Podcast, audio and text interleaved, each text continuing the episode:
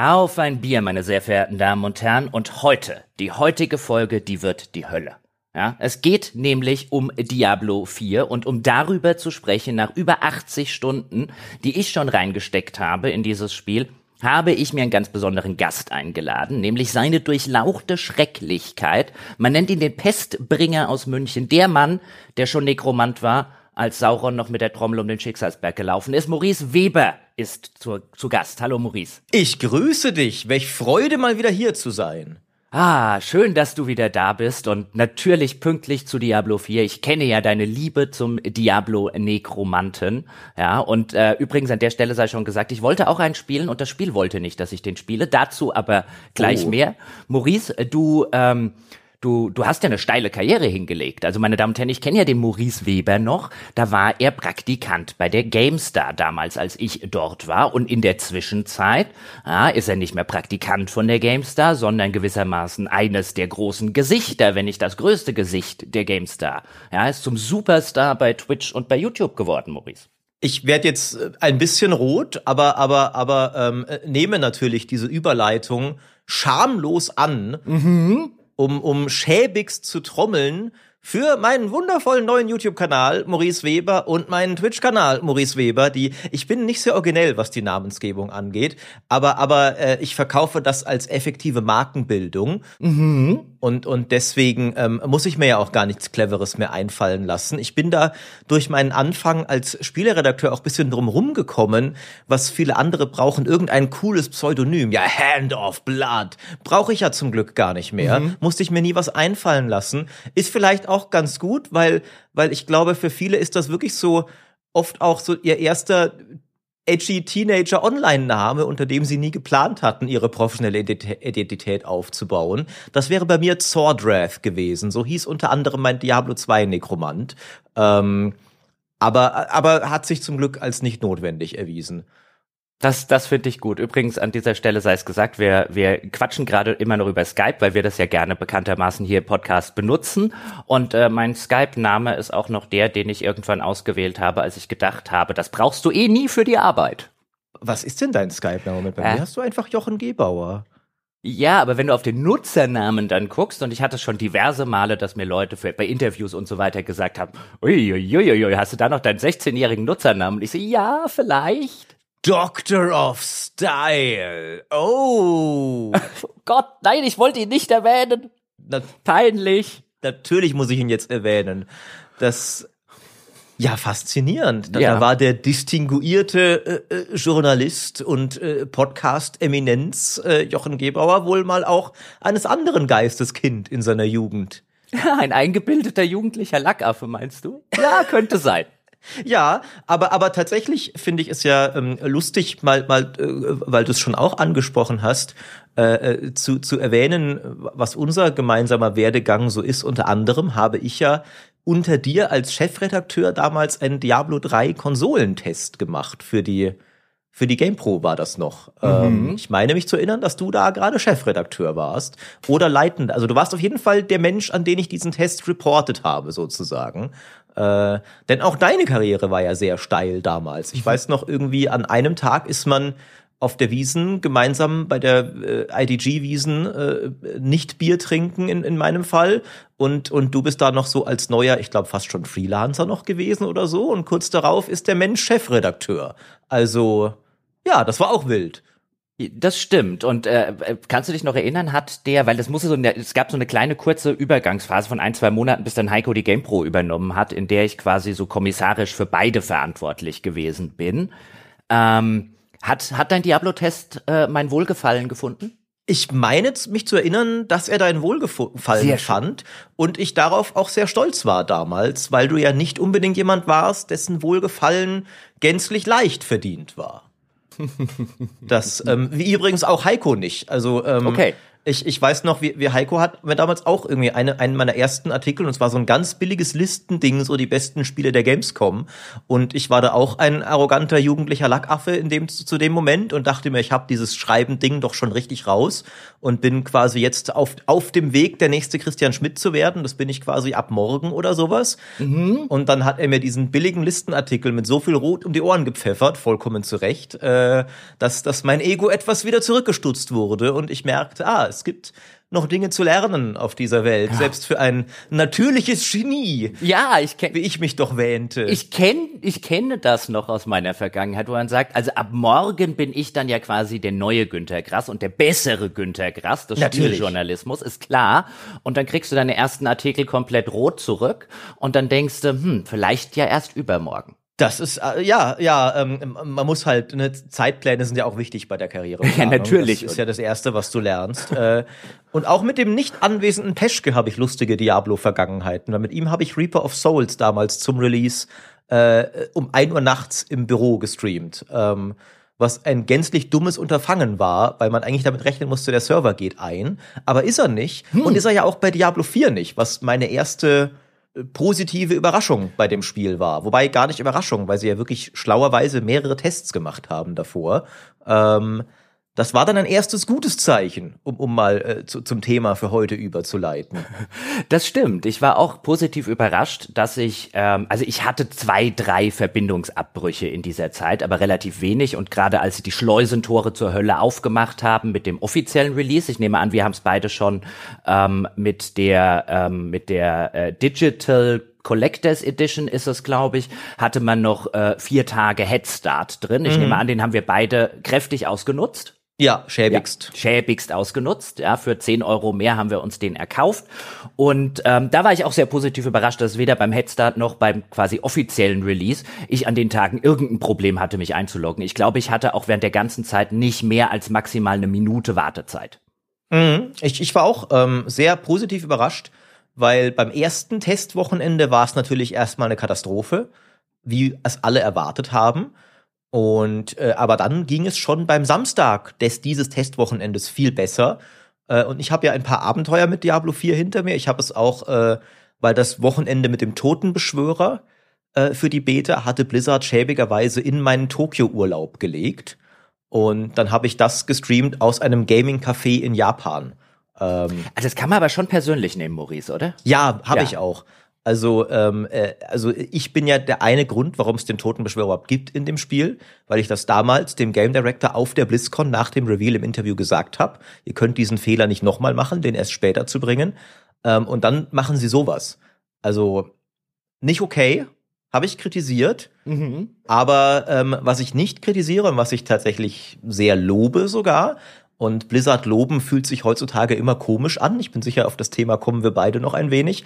Ähm, aber dass man halt vorher diese Tests gemacht hat und das Spiel wirklich, ja, dann am zweiten Wochenende auch wirklich kostenlos, weil nur das erste war nur für Vorbesteller, einer breiten Masse an Spieler über einen längeren Zeitraum zugänglich gemacht hat, das hat offenbar echt was gebracht. Wer hätte es gedacht, ne? Mhm. Ähm, um dann den eigentlichen Launch überraschend reibungslos zu machen. Und ich würde mir wünschen, dass mehr Spiele das sowas machen würden. Wenn man das mal mit, mit Lost Ark vergleicht zum Beispiel, was nur eine Closed Beta hatte, ähm, und, und eine komplette Katastrophe war dann zum, zum Launch. Ja, oder halt einfach, ähm, ist ja nicht so, dass, dass Serverkapazitäten, Bandbreite und so heute noch so teuer wäre wie, keine Ahnung, zum Diablo 2 Launch oder so. Ähm, heutzutage einfach genug Server dorthin stellen und halt vorher entsprechend auch mit Anmeldungen für öffentliche Beta-Tests, wie du schon gesagt hast, da haben es ja André und ich auch mal angespielt, haben eine Viertelstunde dazu gemacht, ähm, zu dem Spiel, da halt einfach auch äh, die Serverkapazitäten, die ganzen, die ganzen Netzwerkmechaniken hinter den Kulissen, die die Logins regeln und so weiter, das mal auf einen größeren Prüfstand zu stellen. Das war auf jeden Fall äh, eine ganz kluge Idee. Vielleicht ganz kurz noch am Rande, weil du ja vorher schon das nicht, den nicht Bier trinkenden Maurice auf der IDG-Wiesen äh, damals äh, erwähnt hast. Wir sind heute beide nicht trinkend. Wie, du auch? Unterwegs würde ich denken. Ja, wir nehmen nämlich um 13 Uhr ähm, äh, Ortszeit diese Folge auf und da ich heute noch einiges äh, äh, erledigen möchte und es hier irgendwie 31 Grad hat, wenn ich mir jetzt ein Bier hinter die Binde kippe, ähm, dann war's das, glaube ich, mit dem Tag. Also ich, hm. außer ich trinke weiter. Ich weiß jetzt nicht, ob ich nicht jetzt gerade ein bisschen enttäuscht sein soll. Also ähm, Du konntest doch nur, du viel beschäftigter Mensch, um 13 Uhr. ja, aber ich hätte halt jetzt gedacht, dass äh, jemand, dessen dessen Podcast halt so heißt, dass der da auch bisschen ein Commitment hat.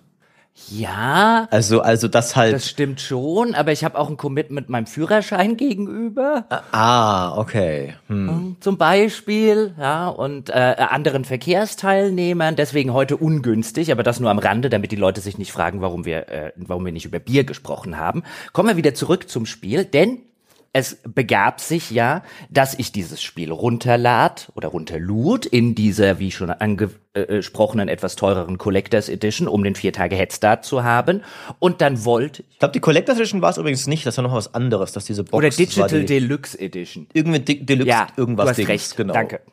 Und äh, es begab sich, dass ich ebenfalls einen Nekromanten spielen wollte, denn bei meinem letzten ähm, Besuch von Diablo 3, das ich irgendwann mal an der PlayStation in der Complete Edition mir gekauft hatte, nee, was hat der Switch? Nee, es war auf der Playstation.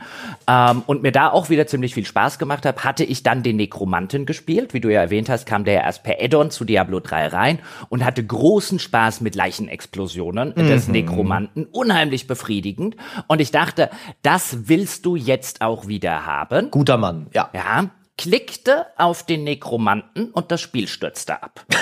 Auf dem PC war das, meine sehr verehrten Damen und Herren. Ich habe es mir später sogar noch mal für die PlayStation gekauft, um es vergleichen zu können. Dazu aber später ein bisschen mehr. Und dann habe ich das Spiel neu gestartet und dann habe ich wieder auf den Nekromanten geklickt und dann ist das Spiel wieder abgestürzt. Und ich konnte reproduzierbar auf dem PC den Nekromanten nicht auswählen Das als ja einzige schlimm. Klasse, weil das Spiel komplett eingefroren ist. Man hat so bei der Charakterauswahl sind die verschiedenen Figuren, stehen so um ein Lagerfeuer drumrum und dort kann man dann eine auswählen, wie das für Diablo relativ üblich ist und dann beginnt die Charaktererschaffung, wo man so ein bisschen Gesichtszüge festlegen kann ähm, und so weiter und den Namen der Figur geben kann und alle Figuren funktionierten astrein, nur auf den Nekromanten drauf zu klicken, das führte bei mir zu schwarzem Bildschirm und dann passierte nichts mehr. Sag mal, was, was trollen die uns denn so? Ich finde es auch, also Blizzard.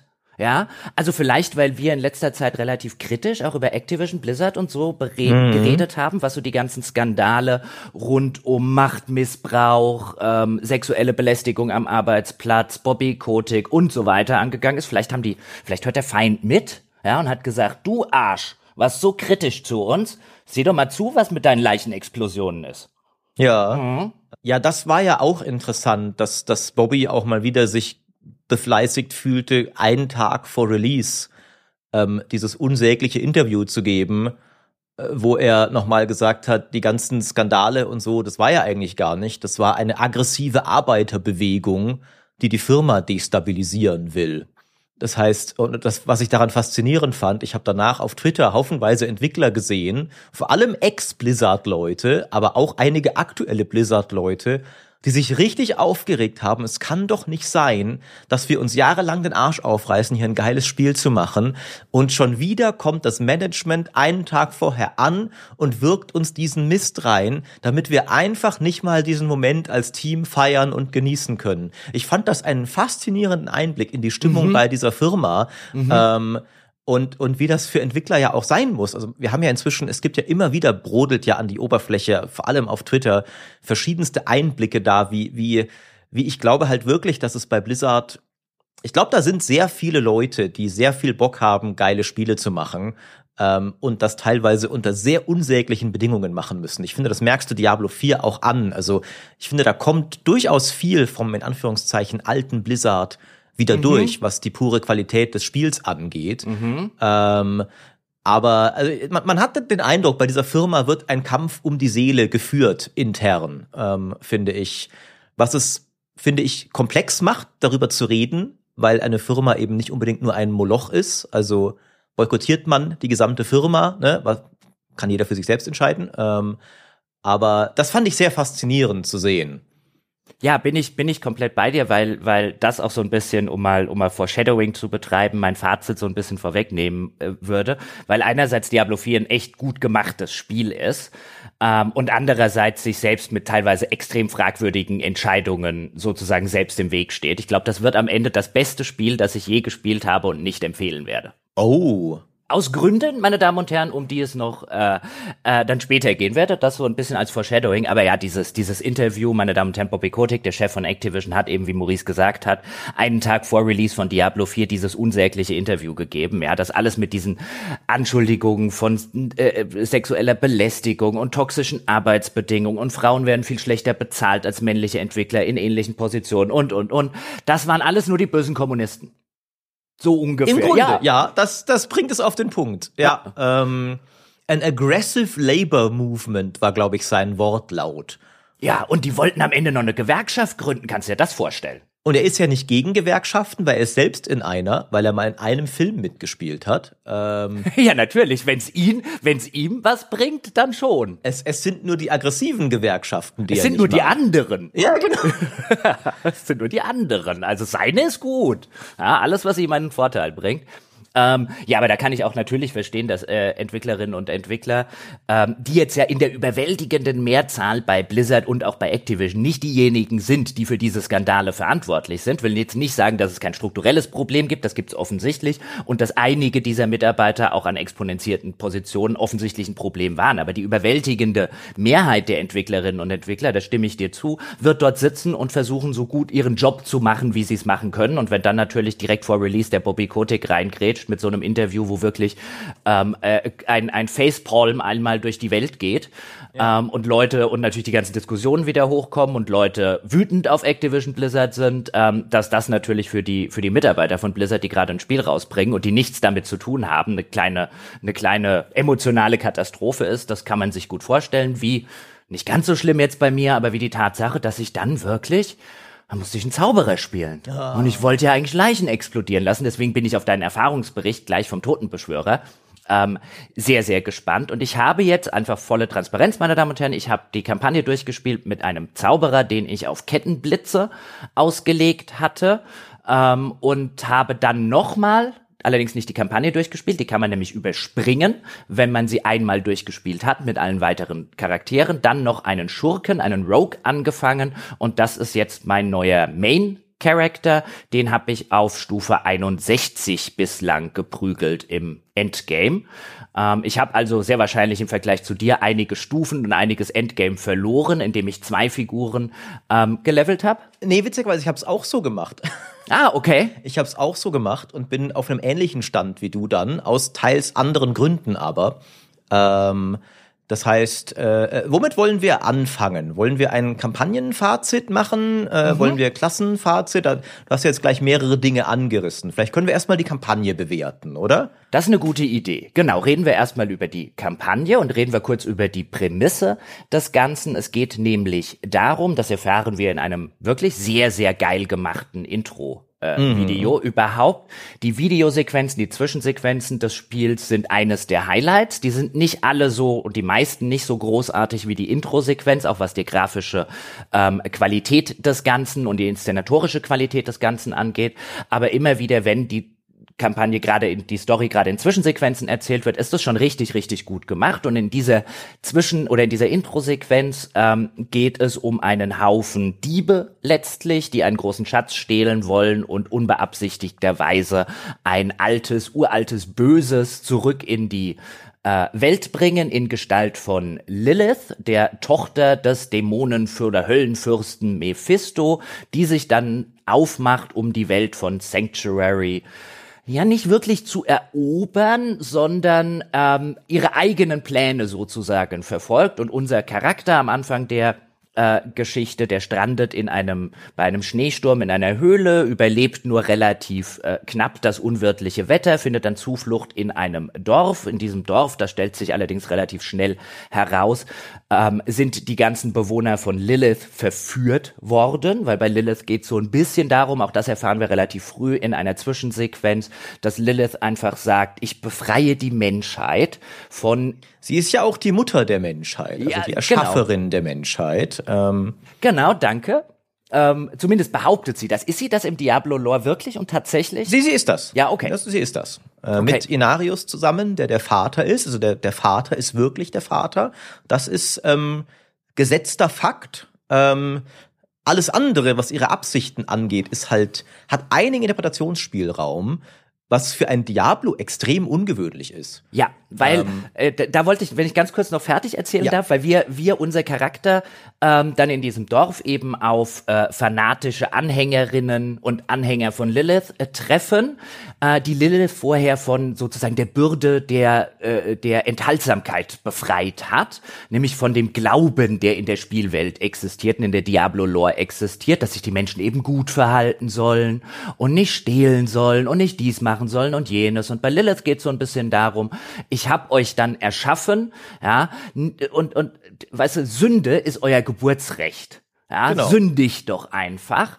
Ähm, und wir gelangen dann mit unserem Charakter in so eine Art ähm, äh, dämonisches Blutritual. Wir kosten dann vom Blut von, von, von Lilith, um uns eben auch zu einem dieser Anhänger äh, zu machen.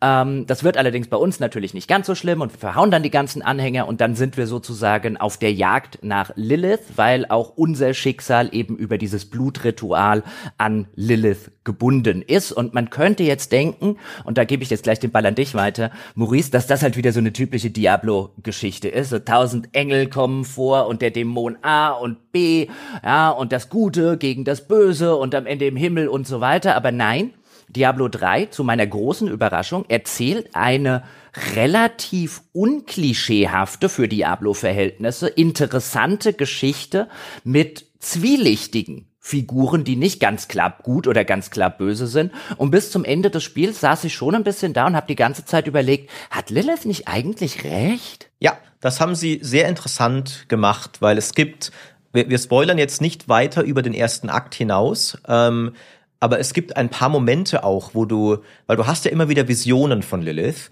und es gibt ein paar Momente von ihr, wo du sie siehst wo sie offensichtlich gerade nicht schauspielert, weil sie nicht weiß, dass du sie siehst in dieser Vision und wo sie dann doch nuanciert wirkt und echte Gefühle hat zum Teil auch. Und der, der Plan, den sie propagiert, ist ja auch, dass ähm, sie die, die Menschheit stark genug machen will, um den Engeln und den Höllen zu widerstehen weil die Menschheit in der Diablo-Lore ja als Kinder von Engeln und Dämonen, aber nach dem Anfang nicht mehr mit der gleichen Macht von beiden, weil das mit ein paar Ausnahmen verschollen gegangen ist, äh, immer der Spielball waren dieser beiden mhm. Mächte.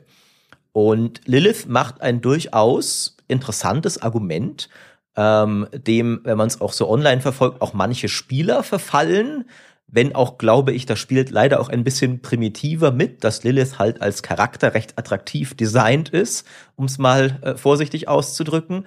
Aber es ist dennoch auch so, dass man in dieser Story, ich fand die Story interessant genug stellenweise, dass ich mir, und das ist für ein Diablo, glaube ich, ein Riesenkompliment, gewünscht habe, es wäre ein echtes Rollenspiel, also ein Dragon Age, wo ich tatsächlich entscheiden kann, ähm, mhm, was du leider mhm. nicht kannst, weil, weil es immer noch Diablo ist und die Story ist sehr linear letztlich. Ähm, und es, es ähm, ich sage wie gesagt jetzt nicht, wie es ausgeht, aber es gibt natürlich dann verschiedene Parteien in diesem Konflikt, ähm, wie zum Beispiel die Kirche, du hast sie schon erwähnt. Ähm, und die Story gibt den Pfad schon weiterhin vor, was in Diablo immer so war, was auch kein jetzt Kritikpunkt ist, weil ein Hack and Slay muss nicht Entscheidungen haben, aber es sagt schon was aus, dass das Spiel es manchmal schafft, dass du dir das wünschst. Ähm, auch wenn gleichzeitig, ich fand, der, der Online-Diskurs über Lilith lässt ein wenig vermissen, dass du ja direkt am Anfang schon natürlich auch siehst, was ihre Mittel sind, nämlich dieses Dorf in den blutigen Wahnsinn treiben. Das, das wird so ein wenig, finde ich, gerne mal übersehen, wenn es darum geht, ob sie einen Punkt hat oder nicht, dass du immer wieder damit konfrontiert wirst, dass sie halt doch ihre Ziele auf dämonische Art und Weise erreichen will und ja auch nie ganz so klar ist, wie weit schiebt sie die Sorge um die Menschheit nur vor und mhm. wie weit geht's ihr doch auch um ihre eigene Macht. Aber gerade das fand ich ja auch eben interessant. Das, mhm. da, da, spekulierst du eben selbst darüber. Ähm, und lobenswert dabei fand ich auch, dass nachdem ja Diablo 3 durchaus kritisiert wurde, dass es nicht mehr so düster war wie die ersten beiden Teile, ähm, Diablo 4 scheißt sich gar nichts. Also ab mhm. dieser Sequenz in der Kirche weißt du, was für ein, also auf was für eine Achterbahnfahrt du jetzt sein wirst. Ähm, die, die, die ist, die ist, die ist nicht äh, jugendfrei und will das auch gar nicht sein. Und da geht's richtig zur Sache. Die Welt ist düster, die Welt ist blutig. Das ist eine Horrorgeschichte stellenweise. Ich fand das total großartig. Ich habe Kritik an dieser Story, da kommen wir nachher noch dazu. Aber der erste Eindruck vor allem ist richtig, richtig, richtig positiv, finde ich. Ja, ich bin, ich bin in eigentlich allem, was du gesagt hast, komplett bei dir. Und ich finde gerade, ähm, das etwas nuanciertere, das hat mich total überrascht, weil Nuancen konnten Diablo-Stories bislang echt nicht sonderlich ja. gut, wenn sie das überhaupt konnten. Ähm, also ich habe mich hier auf alles eingestellt, nur nicht darauf, dass ich ein Spiel spiele, dass ich ab einem gewissen Zeitpunkt in der Kampagne für die Story viel mehr gespielt habe als für das Loot und für die ganzen Sachen ähm, wie Charakterprogression. Und so ging es mir bei Diablo einfach noch nie. Und was du auch schon erwähnt hast, das finde ich halt relativ großartig, nämlich dieses, und mir ging es genau wie dir, ich dachte, das Spiel wäre noch geiler. Und ich meine, nur weil es ein Hack'n'Slay ist, musst du es nicht, nicht, nicht machen. Das wäre noch besser, wenn ich am Schluss wirklich die Entscheidung hätte, wenn unterschiedliche Kräfte sozusagen ähm, äh, die Menschheit als, als Spielball in ihre Richtung reißen wollen. Und wenn ich tatsächlich entscheiden könnte, wer von denen, ähm, wem von denen sozusagen vertraue ich oder wem vertraue ich die Menschheit am ehesten an, weil es geht nur die ganze Zeit um die Frage, wer ist denn hier das kleinere Übel? Ja. Weil die Kerle im Himmel sind Arschgeigen die in der Hölle sind sowieso Arschgeigen. Lilith ist auch irgendwo ein Arsch, eine Arschgeige, wie du ja schon gesagt hast. Man sieht am Anfang, welche Methoden sie verfolgt. Und es ist eigentlich die ganze Zeit die Frage, ja, wer denn die kleinste Arschgeige von denen? Weil äh, das ist sozusagen das Schicksal der Menschheit, ja, als Spielball in diesem ewigen Konflikt zwischen Himmel und Hölle, ja, keine freie Entscheidung zu haben. Und das, was Lilith letztlich anbietet im Laufe der Geschichte, ist ein, ähm, ich gebe euch sozusagen die Macht, eine dritte Macht in diesem, in dieser, in dieser Sache zu sein, wenn ihr halt bereit seid, meine perfiden und nicht sonderlich netten und so weiter Methoden zu akzeptieren. Und das zieht sich halt so wie so ein roter Faden durch die ganze Geschichte durch. Und das ist das ist echt, echt gut gemacht. Schade, dass es da eben keine Entscheidung gibt. Und wer jetzt übrigens auch Angst hat, so wie ich Angst gehabt habe, jetzt kommen die tausend Erzengel hier und Oberengel da und dritter Engel hiervon. Ich glaube, es gibt in der ganzen Geschichte einen einzigen Engel, du hast ihn schon angesprochen, den Inarius, den trifft man auch relativ früh und man stellt ziemlich schnell fest, der ist ein Wichser. Mhm. Und das finde ich nett. Also diese Sache, ich bin hier eigentlich nur mit unterschiedlichen Arschgeigen unterwegs, weil ja. die Kirche, die auch da, äh, für die wir am Anfang relativ viele Quests im ersten Akt machen, da wird auch spätestens, wenn man ein paar Nebenquests in der Spielwelt macht, relativ schnell klar, dass die Kirche nicht viel besser unterwegs ist, ich sag mal, als die katholische Kirche zu Zeiten der Hexenprozesse. Also das ist auch nicht das Gute, auch wenn es den Himmel hat. Und vielleicht sind die, die da unten in der Hölle sitzen, auch nicht die allerbösesten. Ich fand das auch sehr interessant. Ähm, Inarius vor allem, also das Fandom hat sich, glaube ich, kollektiv darauf geeinigt, dass Inarius der größte Sack in diesem Spiel ist inzwischen. Ähm, mit nicht, nicht gänzlich ohne Grund. Ähm, ich finde witzigerweise, da geht zum Teil ein bisschen die Nuance verloren, weil du doch auch ein paar Nebenquests hast, wo dir gezeigt wird, diese Kirche bewirkt auch Gutes in dieser Welt. Ähm, zum Beispiel gibt es eine Questkette über eine Jüngerin des Inarius, die Exorzismen durchführt ähm, und eine Kraft benutzt, die sie offensichtlich bekommen hat von ihm. Aber es gibt auch andere Charaktere, die ähm, von ihrem Glauben verleitet werden und, und ähm, denen nicht unbedingt gut mitgespielt wird. Also das ist tatsächlich sehr interessant. Und ich fand es im Lauf der Story dann aber ein wenig schade, dass das Spiel nicht ganz so viel aus seinen extrem guten Ansätzen macht, wie man dachte. Ähm, da war ich teilweise etwas enttäuscht, ohne konkret spoilern zu wollen. Wie gesagt, der Mangel an Entscheidung fand ich schade, kann ich akzeptieren. Aber es gab so ein paar Sachen. Ich finde, die Story spült, fühlt sich im späteren Verlauf auch etwas gerusht an, zum Teil. Ähm, und es gibt Sachen, die auch finde ich, zu lange nicht mehr aufgegriffen werden. Also die Open-World-Struktur will ja zum Beispiel, dass du Akt 1, 2, 3 in beliebiger Reihenfolge machen kannst. Das bedeutet aber, dass nach dem extrem starken Akt 1 halt Akt 2 und 3 sich erstmal gar nicht so direkt auf das beziehen können, was da passiert. Weil es kann ja auch sein, dass mhm. du den zuerst machst. Mhm. Ähm, und dadurch fand ich, hat das Pacing etwas gelitten. Und ich habe das Gefühl, wir haben dann zum Teil nach einem extrem starken Prolog arg viel Zeit mit gefühlten Nebenquests verbracht, bevor dann die Hauptstory im Finale wieder angezogen hat. Das war so etwas, und ich fand auch nicht aller Tiefgang, den sie andeuten, wird gut ausgeführt. Und es bleiben auch ein paar Fragen offen aus Diablo 3 vor allem. Ähm, also Diablo 3 endet ja mit gewissen Konstellationen. Du hast da diese Hauptfigur, diese Nephalem, die super mächtig geworden ist.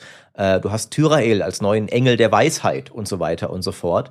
Ähm, Diablo 4 greift überraschend wenig davon auf, weil sie, glaube ich, sehr bestrebt waren, wir sind Diablo 2 Nostalgie, wir sind das Sequel zu Diablo 2.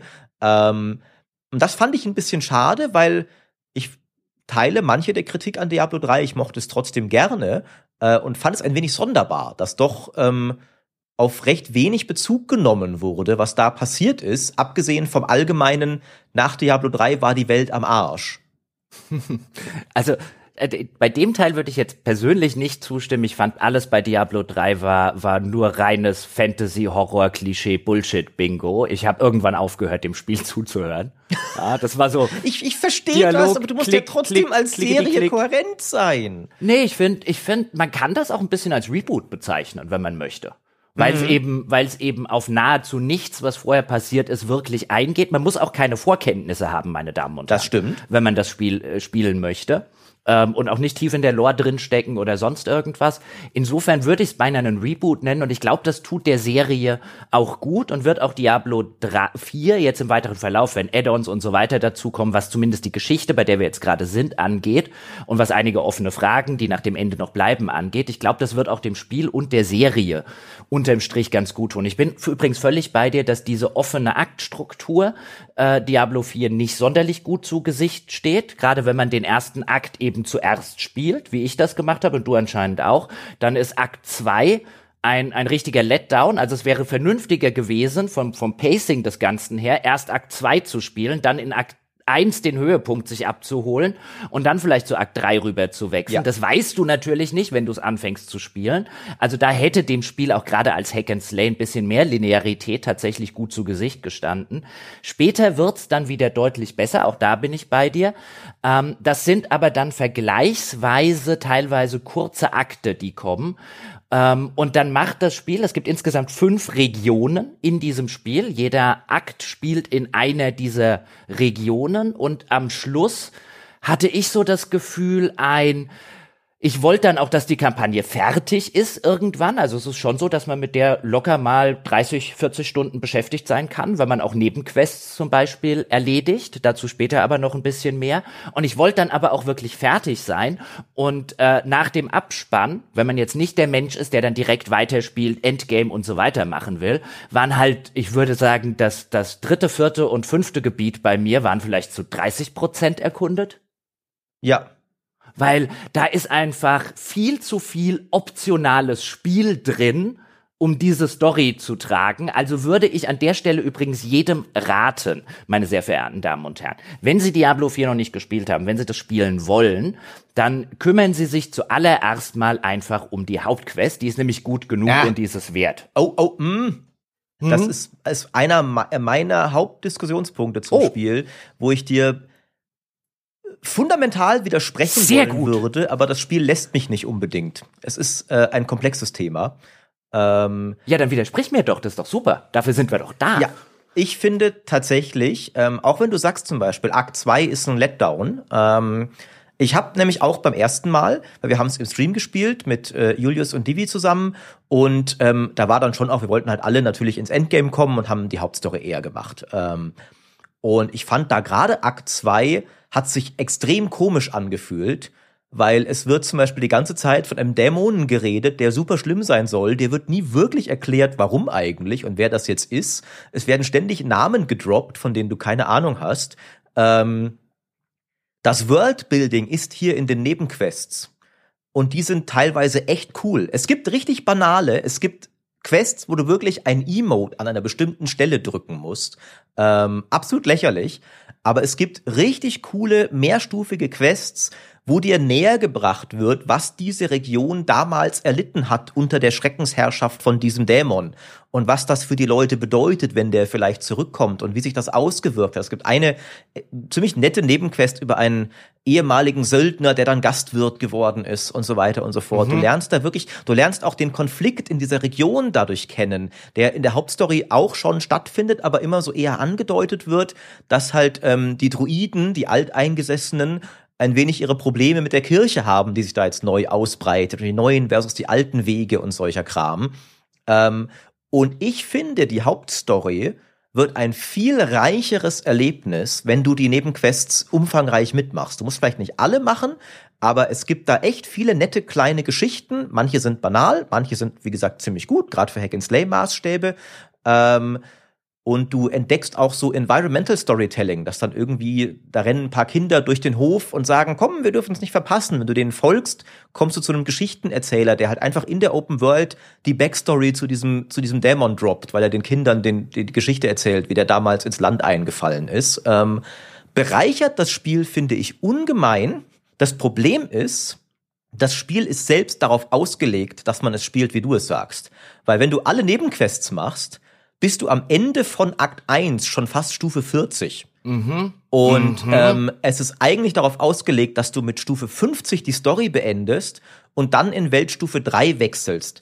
Und auf Weltstufe 3 kriegst du halt deutlich besseren Loot. Das heißt, du willst das auch mit Level 50 machen. Wenn du die alle Nebenquests machst, du kannst nicht einfach auf Level 50 diese Weltstufe machen. Das wäre eine super einfach, das ist meine Nummer, mein Nummer eins Wunsch für dieses Spiel, dass man das kann. Ähm, und dann halt die Story weitermachen und die Nebenquests, aber halt schon looten, als wäre ich in, in der Endgame-Schwierigkeit, ähm, der ersten von zweien. Geht leider nicht. Und dadurch stellt sich das Spiel selbst dagegen, dass du seine Open World, die schön gemacht ist und viele coole Sachen zu entdecken hast, wirklich umfangreich beim Story-Erleben erkundest. Ich finde das mega schade, wie es sich hier selbst im Weg steht. Ja. Weil der zweite Akt ist ein so viel geileres Erlebnis, ähm, wenn du diese Backstory durch die Quests vertiefst. Ah, sehr, sehr schön, dass wir drüber geredet haben, weil, wenn ich jetzt zu, wenn ich dir zugehört habe, was du über die Nebenquests sagst und das Worldbuilding und teilweise echt nette Questketten, die drin sind. Ich meine, das Questdesign ist immer geh hin und töte irgendwas ja, und komm ja. wieder zurück. Ja, also Questdesign technisch ist das hier absolute Stangenware aus der Mottenkiste, aber teilweise erzählen sie einfach ganz nette kleine Geschichten, teilweise mehrstufig, die eben, wie du schon schön gesagt hast, die Welt äh, näher beleuchten, die Konflikte näher beleuchten. Auch eben diese diese, wie wir angesprochen haben, diese, diese Position der Menschheit als Spielball zwischen den, zwischen den Göttern sozusagen, wenn man so möchte, ähm, äh, einfach die, die Abgründe des Ganzen schön ausleuchtet. Aber ich finde, es tut dem Spiel nicht gut, das so zu spielen. Denn mit meinem ersten Charakter habe ich das so gespielt. Ich habe natürlich jede Nebenquest gemacht und, und, und, und, und. Und dann ging es mir genau wie du. Ich war, ich war irgendwann Level 50 ja, dann zieht es sich, meine Damen und Herren, wie wir hier sagen in Hessen, wie Hechtsupp. Also es zieht und zieht sich, dann hast du kaum noch eine Progression, weil du viel zu wenig Erfahrungspunkte kriegst, weil das Spiel ja. ausgelegt ist, dass du auf Stufe 50 in den dritten Schwierigkeitsgrad reinwechselst. Und dann hatte ich noch so viel Spiel irgendwann offen und die Nebenquests haben lächerlich wenig XP jetzt noch gegeben, überhaupt. Die ganzen Nebenquests, meine Damen und Herren, die Belohnungen sind für den Arsch und die Experiences für den Arsch. Ja. Ähm, man levelt deswegen so viel in den Quests, weil man so viele Mobs verhaut. Die Belohnungen für all, nahezu alle Nebenquests sind einfach zum sozusagen wegwerfen. Die sind Belohnung in sich selbst und später im Endgame will man viele davon machen, um äh, den Ruf der einzelnen Regionen zu farmen, weil man über den Ruf, jede erledigte Nebenquest zum Beispiel bringt Rufpunkte und wenn man eine bestimmte Anzahl Rufpunkte erreicht, bekommt man eine Belohnung. Das heißt, das Spiel hat zwar einen eingebauten Incentive, diese Nebenquests zu machen, aber aber wenn man sie organisch so macht, wie man sie machen würde als halbwegs erfahrener Rollenspieler, ja, ich mache im ersten Gebiet die Story und alle Nebenmissionen und so weiter, und wie sie toll wären, um die um die Welt und die, das Worldbuilding kennenzulernen, sorgt das für ein extrem unbefriedigendes Spielerlebnis, ja. wie ich empfand. Und deswegen mein, mein Tipp an die Menschheit dort draußen, spielt erst die Story und spielt sie auf dem niedrigsten Schwierigkeitsgrad. Ich habe den großen Fehler gemacht, die Story zweimal auf dem zweiten Schwierigkeitsgrad zu spielen, was lediglich dazu führt, dass sie länger dauert. Man kriegt trotzdem keinen tollen Loot. Das Leveln geht nicht nennenswert schneller, auch wenn es 20% mehr Erfahrungspunkte geht, weil die Gegner gefühlt 40% mehr aushalten. Also man verlangsamt sich das gesamte Spiel. Man kriegt keine besseren Belohnungen dadurch. Ähm, spielen Sie erst die Story auf dem niedrigsten Schwierigkeitsgrad, dann wechseln auf den dritten Schwierigkeitsgrad. Wenn man Level 50, wenn die Story abgeschlossen hat, Level 50 erreicht, dann muss man einen Dungeon absolvieren. Dann kann man den Weltlevel auf Level 3 umstellen und dann droppt auch endlich Zeug, mit dem man was anfangen kann.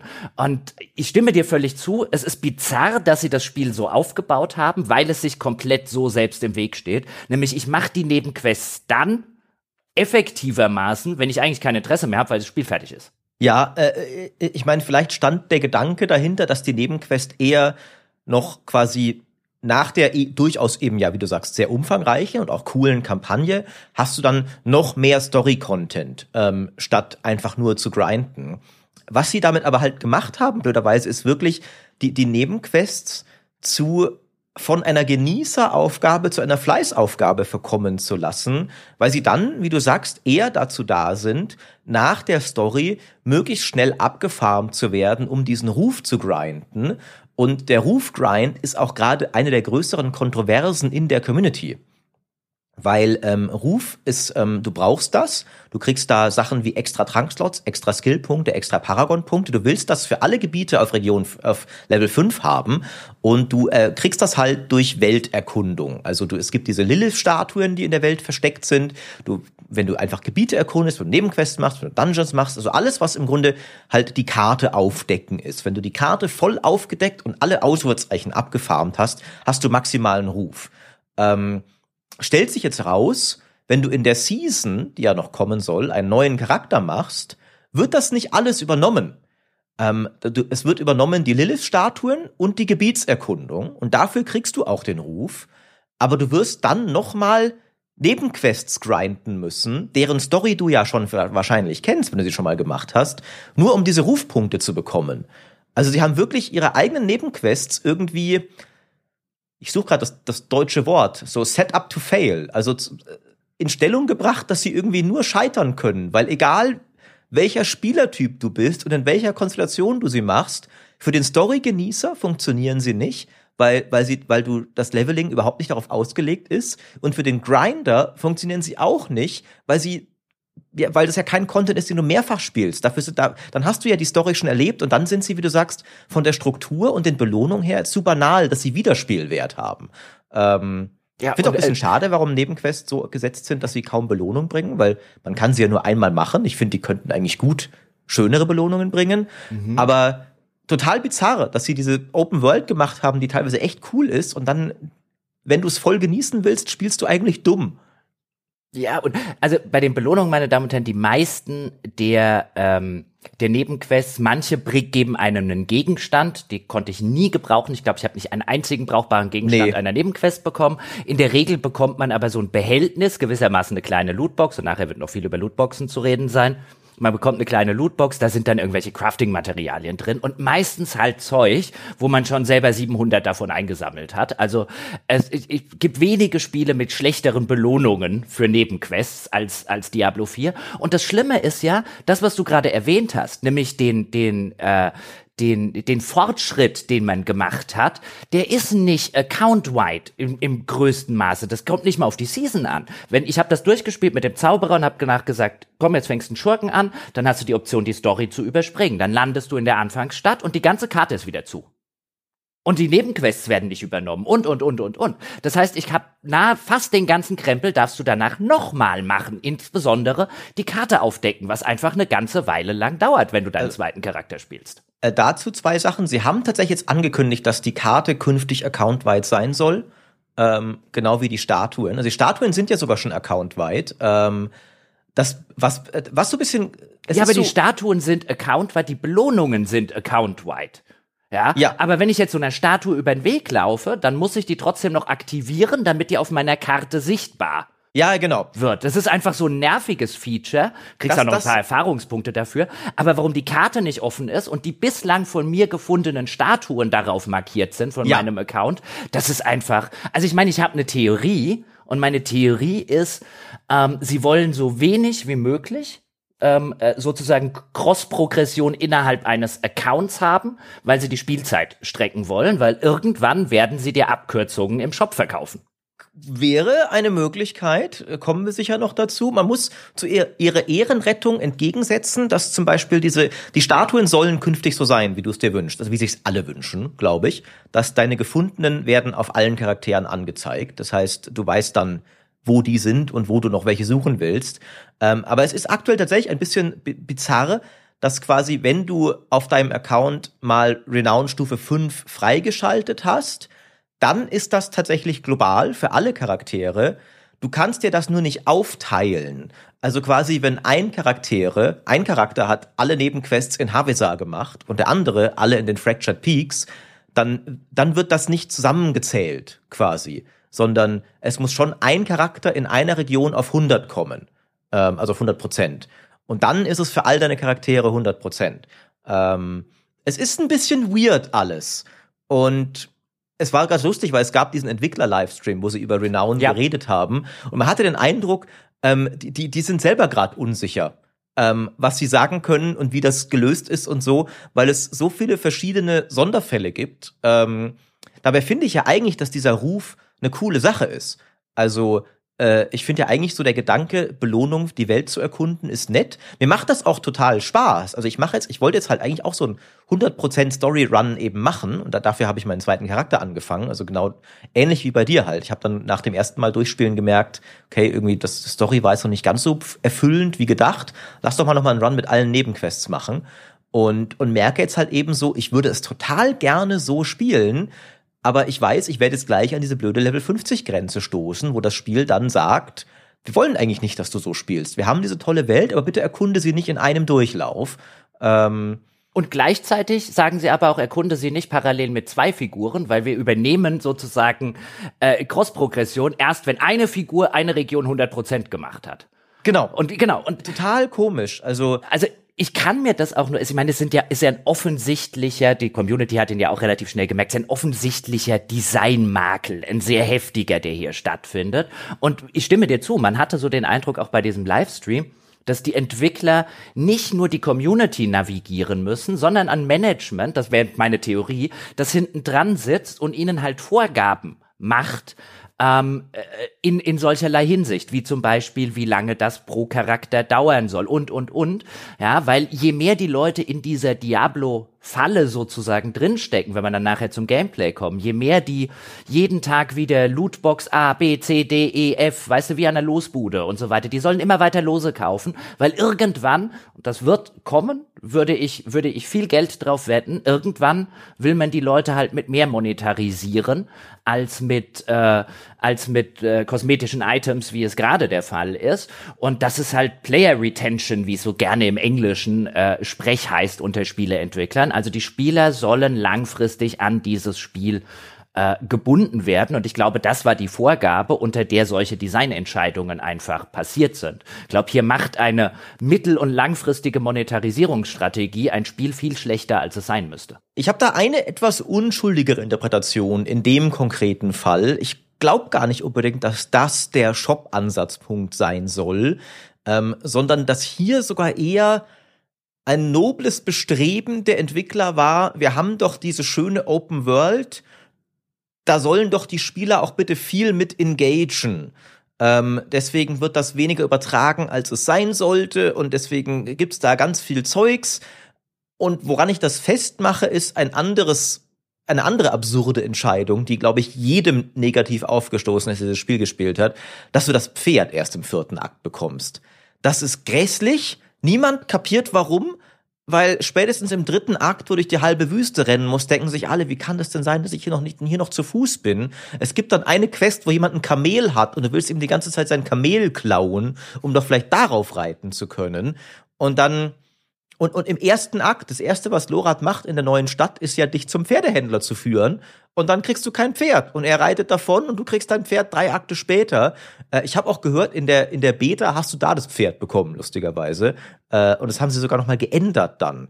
Also ich glaube tatsächlich, in dem konkreten Fall war wirklich eher ein, ein fehlgeleitetes Bestreben, den Spieler viel durch diese tolle Welt laufen zu lassen, die sie gebaut haben.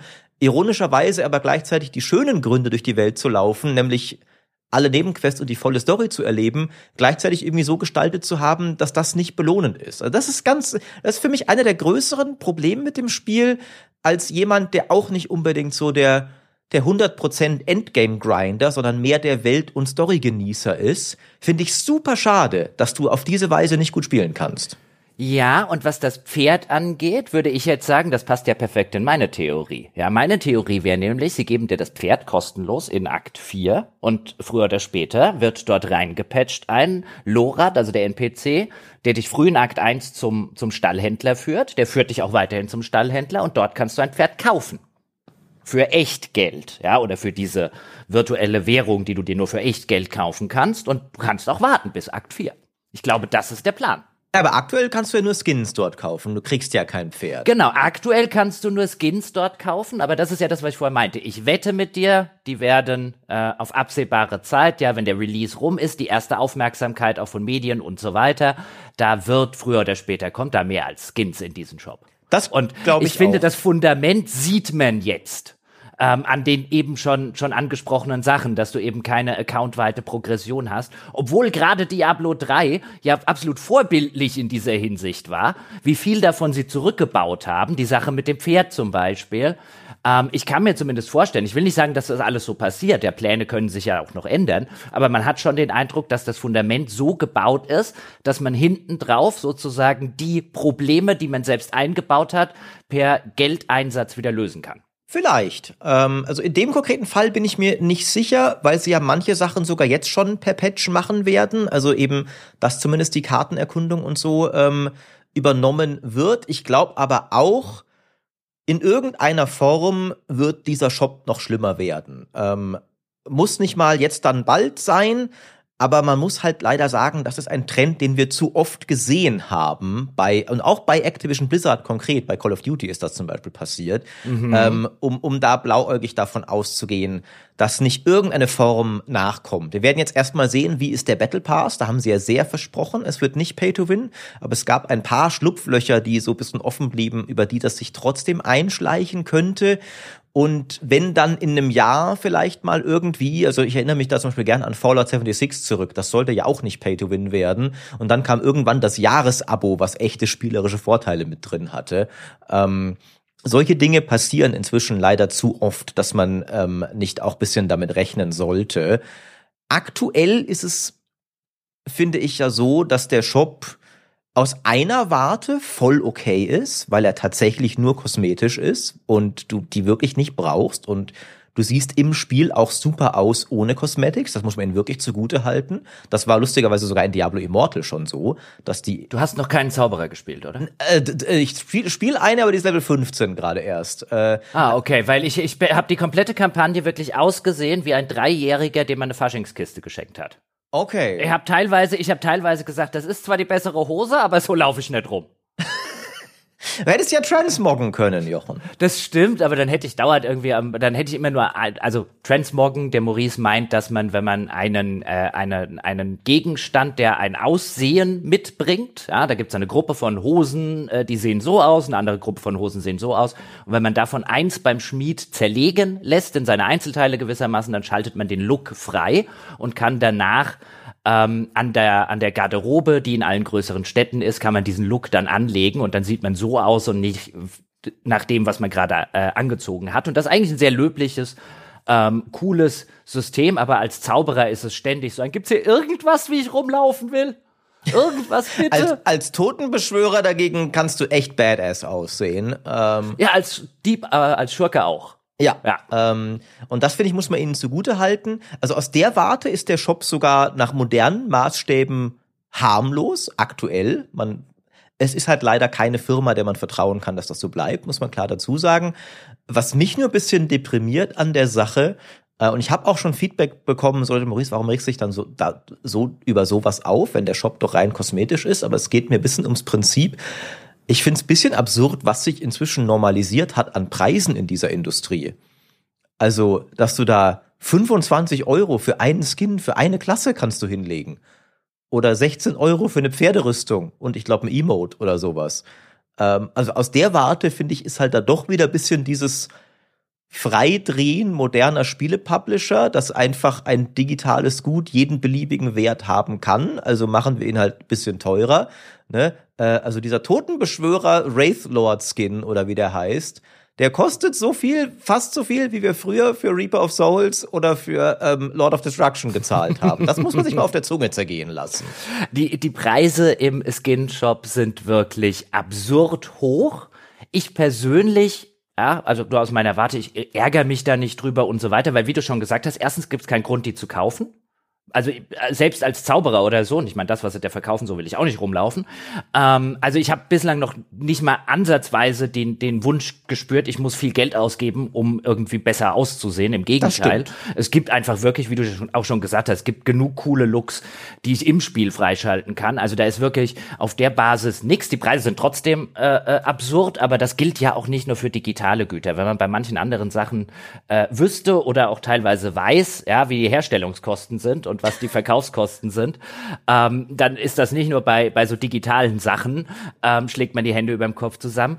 Ähm, aber weil du gerade zum Beispiel Pay to Win angesprochen hast, ich finde, ich bin ja bekanntermaßen kein Fan dieser Begrifflichkeit oder dieses Unterschieds des Ganzen aufzumachen, sondern ich finde, ähm, ich finde, man muss woanders ansetzen, nämlich wenn man, bei Diablo würde ich zum Beispiel so machen, wir werden später noch viel über so Suchtmechanik, Lootboxen und so sprechen, es, das ist halt ein Spiel, ähm, weswegen ich jegliche Form von Shops in solchen Spielen erstmal problematisch finde, wo du die Leute sozusagen versuchst, die Leute süchtig nach etwas zu machen, ähm, äh, weil du weißt aus der Psychologie und aus einschlägigen Studien und so weiter, dass die dann wesentlich mehr geneigt sind, dir in irgendeiner Form Geld zu geben, selbst wenn es sich gar nicht auf rationaler Ebene lohnt, wie in so einem in so einem Shop. Deswegen der der Shop und diese digitale Währung in Verbindung mit den ganzen Lootbox-Inhalten im Spiel ist per se finde ich problematisch und das wird nicht dadurch problematischer, ob sie dir jetzt ob sie dir jetzt eine Kosmetik verkaufen oder ob sie dir Level verkaufen, weil für mich persönlich, für mein Spielerleben ja, wenn der Maurice sich einen Level 70 Charakter kaufen will, dann sollst du das doch machen.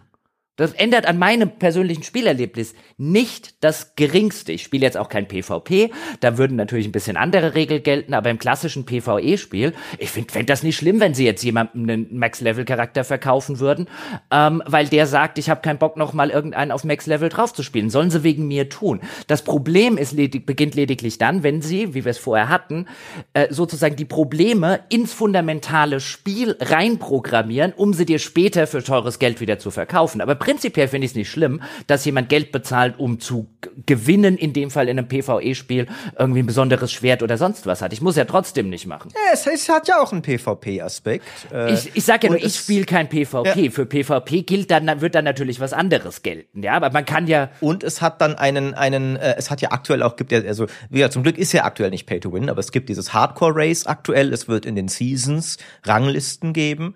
Ähm, ja, aber man kann ja, man könnte ja, ganz kurz, aber man könnte ja easy sagen, im Hardcore geht das, für Hardcore-Charaktere geht das nicht, in Seasons geht das nicht und in, äh, im PvP funktionieren die Gegenstände nicht. Das wäre ja mhm. easy. Das könnte man ja easy machen. Trotzdem würden die Leute natürlich sagen, oh, wie kann es denn sein, dass sich jemand einen Level 70 Charakter zusammenkauft? Ich habe doch an meinem 40 Stunden lang dran gespielt, wo ich jetzt sage, ähm, wenn ich so wenig Bock auf das Spiel habe, dass ich mir den Charakter kaufe, mh, hm, ja, wer das machen will, soll das machen. Also mein, an meinem Spielerfinden wird sich nichts ändern. Das mhm. Problem ist, glaube ich, genereller Natur, wenn so ein Shop drin ist mit bei einem Entwickler, ähm, wie wir es ja schon hatten, oder auch einem Publisher, mit entsprechender Vorbelastung, auch ans Aktionshaus von Diablo 3 oder sowas sei erinnert, ähm, äh, die also da sozusagen schon einen Track Record an fragwürdigen Entscheidungen haben. Plus ich sehe ein Spielefundament, von dem ich mir gut vorstellen könnte, dass es absichtlich schlechter designt ist, um später was zu verkaufen. Ähm, dann habe ich generell ein Problem mit dem Shop und dann ist mir erstmal egal, was er verkauft, weil ich eben den, den Eindruck oder zumindest die, äh, die starke Vermutung hege, ähm, dass hier nicht das bestmögliche Spiel designt wurde, sondern das bestmöglich, äh, die bestmöglichen Einnahmen. Also ich grundlegend ist das, finde ich, wirklich eins der Kernprobleme mit solchen Shops, ähm, dass Spiele dann gerne mal darauf ausgelegt werden. Also ein, ein Beispiel, das gerne genannt wird in solchen Fällen, war jetzt zum Beispiel, glaube ich, Assassin's Creed Odyssey, mhm. wo, wo du extrem langen Level-Grind in der Mitte mal hattest und dann gab es zufällig Erfahrungsbooster im Shop. Ähm, ich finde, man muss aber so fair sein, dass das bei Diablo 4 aktuell noch nicht der Fall ist es kann kommen und diesen Verdacht haben wir allein wegen Blizzards und Activision Blizzards Ruf inzwischen. Aber nach aktuellem Stand ist ja so, dass der Shop keinen Mangel beseitigt, so im Gegenteil auf etwas aufsattelt, was schon im Hauptspiel gut ist, nämlich du siehst auch so schon cool aus. Und die Mängel, die da sind, äh, wirken, finde ich, zum Teil auch eher als so ein wenig wir hatten nicht mehr genug Zeit für alle Quality of Life Features. Zum Beispiel gibt's ja auch keine Edelsteintasche, was sich alle wünschen gerade, was offensichtlich ist, was irgendwie, wo niemand kapiert, warum ist das nicht drin.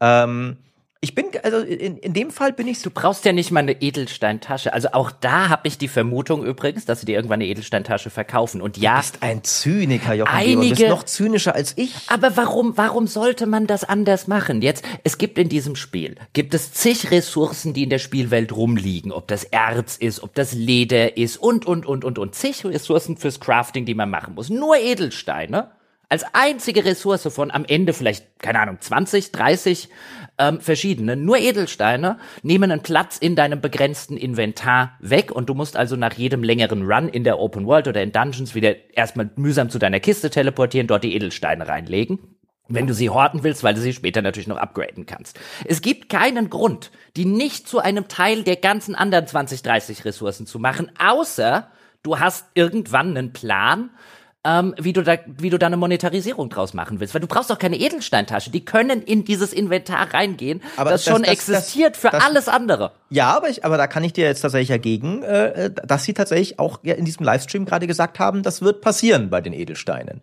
äh, also da haben sie tatsächlich schon gesagt, dass das wird kommen. Das, das, ähm, okay, aber deswegen sage ich, nicht alles davon, von dem, was ich jetzt vermute, wird auch tatsächlich eintreten. Ich kann mir nur vorstellen, dass es da hinter den Kulissen einen langen Struggle gab und einen ja. langen Struggle gibt, wo die Entwickler an der einen Stelle sagen, Leute, das können wir nicht machen, da hüpfen uns die Spieler aufs Dach und sozusagen das Management sagt, ja, wir brauchen ja irgendwas, was wir mittelfristig monetarisieren können.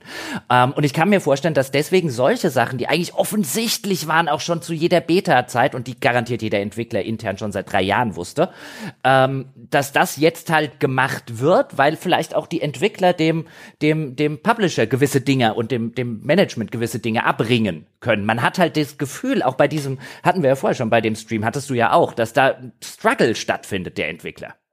Ja, das glaube ich wirklich. Ähm, und ich, das kann ich mir sehr gut vorstellen. Ähm, und bin auch sehr gespannt, wie sich das weiterentwickelt. Man muss halt bei Blizzard weiter auf der Hut sein.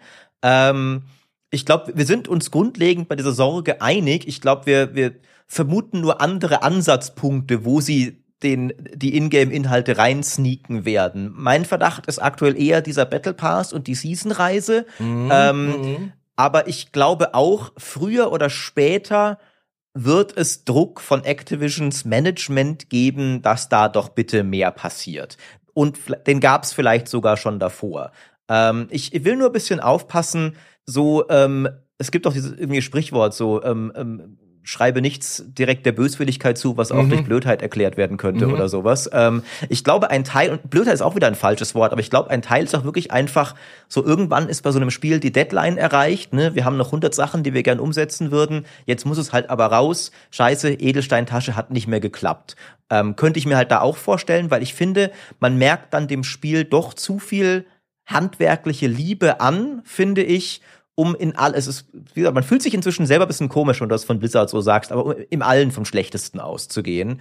Ähm, weil ich finde halt doch, dass da sehr viel, sehr Cooles drin ist. Kampfgefühl ist super, Atmosphäre ist super, Story hat viele coole Momente, viele coole Nebenquests, schöne Welt. Ähm, das Spiel an sich ist, finde ich, cool genug gebaut, dass ich durchaus bereit bin, manche Sachen eher mit okay, es hat nicht mehr ganz geklappt. Wir wissen, oft wissen ja Entwickler selbst am besten, was bei ihrem Spiel noch äh, fehlt, ne? Und es kommt dann auch alles noch Schritt für Schritt. Aber ich bin auch sehr gespannt, jetzt die weitere Entwicklung zu verfolgen. Es hat sich ja jetzt erstmal lächerlich gut verkauft. Sie haben ja direkt geprahlt mit 660 Millionen. Ähm, das ist in zweimal die Entwicklungskosten und Marketingkosten von Cyberpunk. Ähm, also 660 Millionen Einnahmen, nicht genau. verkaufte genau. Exemplare. Nee, genau, äh, Einnahmen, richtig. Mhm. Äh, verkaufte, das wäre krass. Ja. Ähm, also äh, da, da, da, da kann man jetzt gut was mitmachen. Das Spiel hat sich dann wahrscheinlich jetzt schon rentiert. Mal schauen. Ähm, Frage ist tatsächlich so, gewinnt Engelchen oder Teufelchen? Klappt jetzt die Microsoft-Übernahme? Wenn ja, was sagt Microsoft äh, zu solchen Sachen?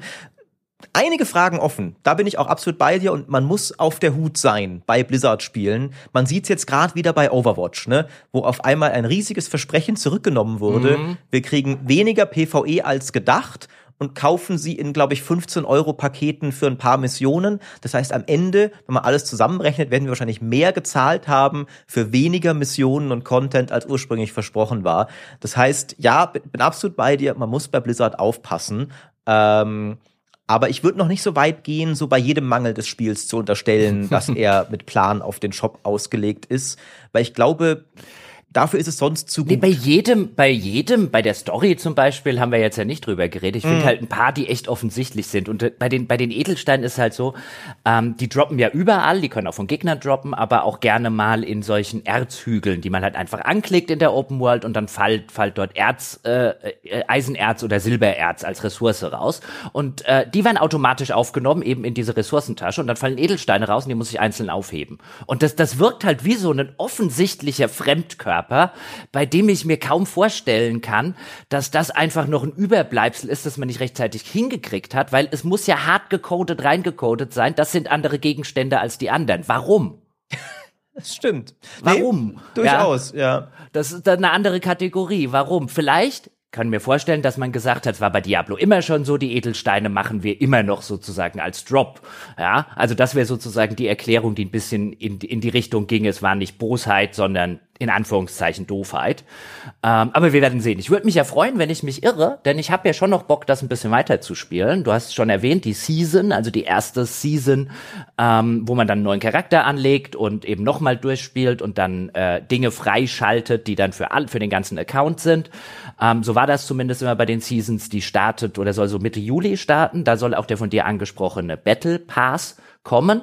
Das ist so ein, ein mehrstufiges Ding, wo man sozusagen, indem man das Spiel spielt und gewisse Dinge im Spiel macht, schaltet man die Stufen dieses Passes frei und da wird es eine äh, Version geben, die kostenlos ist und eine Version eben, die man kaufen kann. Die bei uns jetzt, äh, der erste Season Pass war ja schon enthalten in der Digital Deluxe Version. Ähm, man konnte auch noch eine Version kaufen, wo man sozusagen schon einige, ich glaube 20 Stufen oder so dieses Passes automatisch freischaltet. Ähm, das ist für Leute, die jetzt nicht so ganz in diesen Games as a Service Sachen unterwegs sind, ist mittlerweile relativ Usus im Genre, aber da gibt's natürlich auch die Befürchtungen, dass das so ausgeht, dass die kostenlose Variante quasi nur bis aufs Maximum spielbar ist, wenn man jeden Tag acht Stunden grindet oder so. Also da wird abzuwarten sein, wie gut sich die kostenlose Variante tatsächlich kostenlos erspielen lässt. Nämlich einerseits ein, kann man das mit einem angemessenen Zeitaufwand schaffen und B ist bei der kostenpflichtigen Sache vielleicht noch das ein oder andere dabei, wo man sagen würde, das gehört auch schon in die kostenlose Variante, mhm. wenn jemand so viel Zeit da rein investiert. Das wird eine sehr interessante Frage und auch wie sich das über Zeit entwickelt. Ähm weil also ja, es, es wird ja im Battle Pass ähm, spielrelevante Sachen geben, das haben sie schon gesagt. Und die sollen nach aktuellem Stand aber halt auch an Charakterlevel ähm, geknüpft sein. Und deswegen ähm, kannst du es selbst, wenn du den Beschleunigten kaufst, nicht die Ingame-Vorteile beschleunigen. Ähm, ob das dann wirklich so stimmt, ne, das ist für mich so eine große Frage. So, da, da sehe ich den potenziellen das Loophole ne, für, für Pay to Win, dass dann doch irgendwie das Charakterlevel schneller erreicht ist. Wenn du dann den Battle Pass für Geld beschleunigst, kriegst du doch den Ingame-Vorteil schneller. Ja, Sie haben sehr versprochen, das mhm. wird nicht passieren. Ähm, das ist eher das, wo ich noch skeptisch bin. Aber siehst du, das wäre mir lieber, tatsächlich. Also wenn ich jetzt aus, also lieber wäre es mir, sowas existiert gar nicht. Ja, okay. Aber ja. wenn es sowas schon gibt, wäre mir wesentlich lieber, die kostenlose Belohnung sind, was weiß ich, plus zehn Level oder so. Ja, äh, die kostenpflichtige Belohnung, weil da würde ich sagen, brauche ich nicht. Ich spiele ja das Spiel, weil mir das Spiel Spaß macht. Das spiele ich mir selber. Ich finde es dann eher ärgerlich, wenn dann tatsächlich eine geile Kosmetik drin ist, die ich geil finde, ja, auch wenn es andere coole und so weiter gäbe, für die ich dann Geld ausgeben äh, äh, soll, weil da würde ich sagen, okay, die, die kriege ich ja nur auf die Art und Weise, während die zehn Level, die kann ich mir auch erspielen. Ja, für mhm. das gebe ich, also mir wäre es lieber, das, was häufig als äh, Pay to Win bezeichnet wird, ähm, wenn das in solchen Sachen drin wäre, ähm, als die Alternative tatsächlich. Ich finde hier, oh. finde hier den, den Blickwinkel äh, ist, der ist für mich einfach falsch gesetzt in einem PvE-Spiel. Klar, wenn man jetzt das Hardcore-PvP spielt, sieht's anders aus, ja, und dann wird man einen anderen Blickwinkel haben.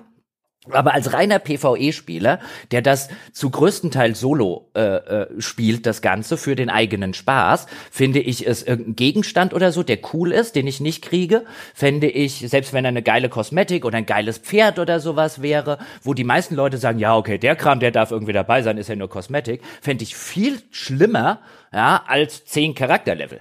Interessant. Ähm Weil, wie gesagt, die zehn Charakterlevel, an die komme ich ran, an das Pferd hm. nie.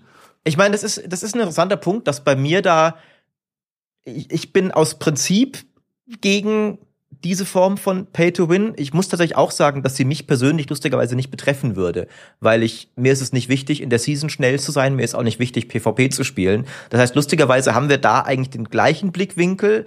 Äh, ich fände es trotzdem doof, wenn es so wäre, ähm, aber lustigerweise stimmt aus meinem privaten Dafürhalten ist so, für mich wäre es am wenigsten schlimm, wenn sie die Season Grinder zur Kasse bitten würden. Aber ich würde es trotzdem nicht wollen, weil ich finde, es macht das Spiel halt schlechter und irgendwie weniger integer.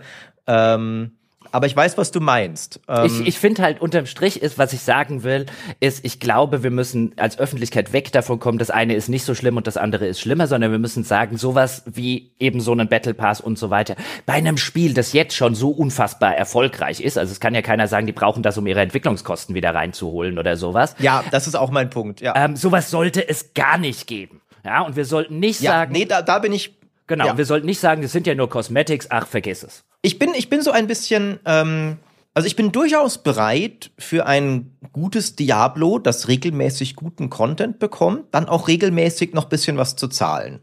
Ähm, weil, also einerseits, ich, absolut richtig, da habe ich gerade ein YouTube-Video zu gemacht, dass halt dieses Argument, das braucht das, um sich zu rentieren, ist halt bei 660 Millionen nach einer Woche oder zwei, ist halt Quatsch. Ne? Ähm, das ist, das ist irgendwie eine Lüge, die äh, irgendwie so leidenschaftliche Firmenverteidiger gerne rausballern, irgendwie, weil sie sich dann edgy fühlen, weil sie den Kapitalismus verstehen und wir nicht. Ähm, aber ist halt Quatsch. Ähm, aber natürlich, wenn das irgendwie so geplant ist wie Diablo 3, ne, dass das zehn Jahre lang Seasons bekommt, dann ist mir schon bewusst, irgendwann muss natürlich auch ein, ein Geldstrom damit dabei sein. Ähm, ich würde mir wünschen, es wären einfach klassische Erweiterungen oder Klassenpacks oder sowas, die ja auch kommen sollen.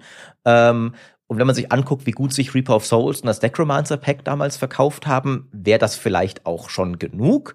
Ähm, aber ich sage jetzt mal so rein vom, also ich bin durchaus bereit, für ein gutes Diablo 4 10 Euro pro Season zu bezahlen, prinzipiell. Ähm, ja. ja. Ich, ich, ich bin nur, das Blöde ist, bietet mir irgendwas dafür an, was ich nicht scheiße finde. Ne? Also ich bin sogar bereit, 20 zu zahlen. So. Also wenn es guter Content ist und den, den Geldwert hat, äh, aber halt kommt mir nicht an mit 25 für einen Skin ähm, oder ein Battle Pass, ich, also ich finde halt Battle Pass sind so ein unsäglicher Trend, muss ich ehrlich sagen. Ja, also schrecklich. Äh, äh, mir geht's, da geht's mir wirklich nicht um das Geld, weil die sind oft ja monetär nicht wirklich teuer. Ähm, aber das Prinzip dahinter, du zahlst, um dich zu verpflichten, das Spiel innerhalb eines festen Zeitraums eine bestimmte Zeit lang zu spielen, um ähm, das zu bekommen, wofür du bezahlt hast. Wenn du das nicht schaffst, kannst du Buße tun, indem du noch mehr bezahlst, um die Level noch nachzukaufen, die du nicht erspielen konntest, du Versager. Ähm, ich, ich finde dieses System an sich so bizarr. ja, ja. Äh, ich ich glaube, die, die Kollegen auf meinem U hatten irgendwann einen schönen Artikel, wo sie irgendwie freiwillige, irgendwie bezahlte Selbstversklavung oder sowas, ne? Ist natürlich schön überspitzt. Wir machen ja gerne Headlines und sowas, aber ich finde, es trifft es halt wirklich ganz gut. Ähm, es gibt Spiele, wo Battle Passe nicht auslaufen und dann finde ich es okay. Ähm, ich glaube, Halo zum Beispiel macht das so, dass du halt, du musst den schon leveln, aber wenn du es nicht in der Season schaffst, kannst du ihn später auch noch leveln. Ähm, das fände ich cool. Aber dieses Auslaufen, so dieses FOMO-Zeugs, ähm, weil da sind wir dann auch wieder ein bisschen bei, bei Psychomechanismen, was du angesprochen hast. Ne? Mhm. Sobald man sich den gekauft hat, soll man sich auch verpflichtet fühlen, was, wenn du es verpasst? Wenn du deine letzten zehn Level nicht bekommst, weil du nicht genug gezockt hast. So, hä, es soll doch Spaß machen zu spielen. Ich habe doch schon das Geld bezahlt. Warum brauche ich auch noch Psychodruck? ja, das ist halt die, die konsequente kapitalistische Erweiterung eines, einer, einer, einer Entwicklung, die in der Soziologie als der arbeitende Kunde bezeichnet wird. Hast du mm. davon schon gehört? Äh, also nicht von diesem konkreten Phänomen, aber natürlich habe ich einige ähm, CEO-Reden und offene Briefe gehört, wo sie gefeiert haben, dass Spiele jetzt Play to Earn werden mit NFTs und so. Ähm. Ähm, also noch mal ein bisschen was anderes, aber ja, ich, das grundlegende Phänomen ist mir vertraut, aber das kenne ich noch nicht. Genau, das, ja, aber das, das kennt man halt ähm, aus sowas wie, was Ikea zum Beispiel. Also das, das Modell, was wir heute ganz, ganz äh, äh, normal finden, dorthin zu gehen, dir die Einzelteile zu kaufen, so zu Hause selber zusammenzubauen, war zu einer Zeit mal neu. Da gab mal eine Zeit, da der, hätte der Kunde gesagt, ich baue euch doch den, ist doch euer Job, den Kram zusammenzubauen, ja, oder so diese Self-Banking-Geschichte. Ich zahle meiner Bank immer noch jeden Monat mehr Geld, als ich früher bezahlt habe. Die machen nur fast nichts mehr und alles soll ich selber machen und das wird mir noch als große Freiheit verkauft zum Beispiel. Und das hier ist einfach nur die konsequente digitale Erweiterung. Du bezahlst den Hersteller für das Privileg, sein Spiel zu spielen ja, eine bestimmte ja. Zeit lang. Also für Dinge, wo man eigentlich sagen müsste, normalerweise müsste umgekehrt Geld fließen, wenn du willst, dass ich das spiele und so. Ähm, das ist halt nur die, die hurra-kapitalistische digitale Erweiterung ähm, von etwas, wo man sagt, der Kunde kann doch auch für eine Arbeit bezahlen, die eigentlich unsere ist. ja, ähm, absolut. Ähm, also ich glaube, wir sind uns ja trotz äh, und Differenzen im Detail sind wir uns, glaube ich, einig es ist doof, dass ein Vollpreisspiel so einen Shop hat und wir beobachten mit Argusaugen, was da noch reinkommt, denn das dicke Ende könnte noch nachkommen. Es ist auch so, es ist auch so doof, dass der ganze Kram so viel kostet. In der mhm. Beta, die wir, die ich mit André gespielt habe, konnte man ja dieses, wenn man Stufe 20 erreicht hat, diesen Gegenstand, dieses Wolfsjunge im Korb, das da so süß vor sich hin schläft, freischalten. Habe ich natürlich gemacht, deswegen habe ich die Beta auf Stufe 20 überhaupt erst gespielt. Und ähm, Jetzt habe ich aber meinen Account, weil ich mir dann noch eine PS4-Fassung gekauft habe, musste ich mit einem anderen Battlenet-Account verbinden. Äh, auf jeden Fall, der Punkt ist, ich habe das äh, Wolfszunge jetzt nicht. Ich würde denen auch zwei oder drei Euro dafür geben, aber halt keine zehn. Ja, es, es gibt also, ja lustigerweise ein, ein weißes Wolfsjunge gibt's im Shop. Ja, genau. Und nicht das schwarze. Das weiße äh, kostet ein Zehner umgerechnet. Und ich zahle dir nicht für einen, für einen Gegenstand, an dem ich mich nach ein paar Stunden satt gesehen habe, einen Zehner. Da, warum, warum, halt also, warum kostet der Spaß nicht mal? Also ich weiß, sie werden es so machen, weil es sich rentiert, aber ich sage ja nur, man kann auch solche Sachen wegen mir machen, ja, aber dann, dann verlang halt nicht so Mondpreise, dann wäre ich auch bereit, dir was dafür zu geben. Das geht mir auch so. Ähm, ich ich habe mich das, also da, da da müsste man mal, ich meine, man, man redet ja, also Spielefirmen reden ja darüber nicht offen, aber das wird ja alles durchgetestet worden sein, weil ich finde auch, ein durchaus naheliegender Gedanke wäre doch erstmal, wenn die billiger wären, würden doch vielleicht mehr Leute kaufen. Ähm, also ich habe zum Beispiel auch durchaus äh, in meiner Jugend so einige Skins in League of Legends gekauft. Ähm, ich glaube, inzwischen sind die auch teurer, ich weiß es nicht mehr, aber da gab es halt auch welche für einen Fünfer oder so. Und das habe ich mir dann schon ab und an mal gekauft, weil ich dachte, ich, also klar, auch noch Free-to-Play-Spiel, eh nochmal eine andere Sache, aber ich habe viele Stunden Spaß mit dem Spiel gehabt. Das ist kein Problem für mich, dem Entwickler auch mal ein bisschen Geld abzudrücken. Ich finde das sogar fair irgendwo. Ähm, aber es hat sich, glaube ich, die Weisheit durchgesetzt. Es gibt eine Handvoll Spieler, die bereit sind, alles zu zahlen. Denen sind die Preise egal. Mhm. Und du machst den meisten Profit, wenn mhm. du gnadenlos auf die gehst, die sogenannten ja. Wale. Ähm, das heißt, klar, wenn, ähm, äh, wenn du die Skins für fünf Euro pro Stück verkaufst, kaufen vielleicht zehn Leute einen, aber es gibt diesen einen Wahl, der kauft auch 100 Skins für 25 das Stück. Genau. Und deswegen ist es doch völliger Quatsch, dich auf das gemeine Volk zu stürzen mit den Skins. Ich meine, es gibt irgendwo sogar ein bisschen die Logik, ne, ist doch sogar ganz nett, dann finanziert der Wahl für uns normale Spieler das Spiel und wir müssen in den Shop gar nicht gehen. Ähm, Logik scheitert dann, wenn der Wahl mit Suchtmechanismen geködert wird. Was finde ich Diablo 4 aktuell nicht so sehr macht zu seinem Credit, also nicht im Shop. Äh, die nicht Suchtmechanismen sind eher im Spiel, ähm, wie sie bei Diablo ja immer waren. Ähm, aber jetzt noch, aber da kommen wir gleich dazu. Aber dann hüpfen ja. wir doch mal ins Gameplay. Ich würde auch sagen, ja. wir, wir, haben schon hier, äh, wir nähern uns fast schon wieder dem Ende eigentlich, ne? Und Ach. haben noch gar nicht über das Gameplay geredet. Ah, das da, sollten wir auf jeden Fall noch tun. Das, äh, das werden wir auf jeden Fall noch tun. Also du hast jetzt einen Totenbeschwörer und was? Weit gelevelt? Äh, ich habe Totenbeschwörer äh, auf Level 60, Rogue auf Level 45 und bin noch mit einer Hardcore-Zauberin so auf Level 20. Ähm, also bin tatsächlich auch noch nicht ins gänzliche Endgame vorgestoßen, habe schon schön ein bisschen im Endgame gegrindet. Äh, der Grund daran ist, dass der Totenbeschwörerbild, den ich spiele, der hat eine Handvoll Probleme aktuell, die Bugs sind. Ähm, das eine ist, ich benutze die Leichenexplosion mit Miasma, also dass sie diese, diesen Pool hinterlässt, diesen schwarzen. Und der Grafikeffekt, da haben sie irgendwas falsch eingestellt. Der, wenn du da mehrere von machst, der überlagert alles andere. Also du siehst Bossgegner darin nicht, du siehst andere Spieler darin nicht, du siehst Bodeneffekte nicht, äh, du siehst Blutkugeln nicht, die du aufsammeln solltest, du siehst so gut wie gar nichts. Ähm, das heißt, es spielt sich grässlich, du kannst es Gruppenkollegen nicht zumuten, mit diesem Bild zu spielen. Ähm, und das Zweite ist, dass äh, wohl aktuell die Schergen des Totenbeschwörers, niemand weiß so recht, ob alle Stats für die funktionieren oder nicht. Es wird noch debattiert, ob der Bild zu schwach ist, verbuggt ist oder sowas. Aber ich habe ein Video von Triparian gesehen, wo er auch nicht ganz wusste, wel also er hat sogar richtig tief analysiert und war trotzdem bei manchen Stats nicht sicher, wirkt der überhaupt auf die Minions oder nicht. Deswegen habe ich mir dann gedacht, okay, äh, ich starte einen neuen Charakter, ich warte, bis das bisschen gefixt wird. Ich bin da nicht mal irgendwie sauer. Ich, es ist, finde ich, bei so einem Spiel in den ersten zwei Wochen legitim, dass es noch Bugs und Balance-Probleme gibt äh, und habe dann meinen Rogue angefangen und wollte mit dem eigentlich, weil ich eh noch mal die Story auf 100% mit allen Nebenquests spielen wollte und bin da jetzt gerade so ein bisschen so, ey, verdammt, ähm, das äh, irgendwie ist das ja gar nicht darauf ausgelegt, diese Nebenquests 100% mhm. zu machen, weil ich jetzt schon Level 45 bin. Ich bin in der Mitte vom zweiten Akt bei diesem Durchlauf gerade.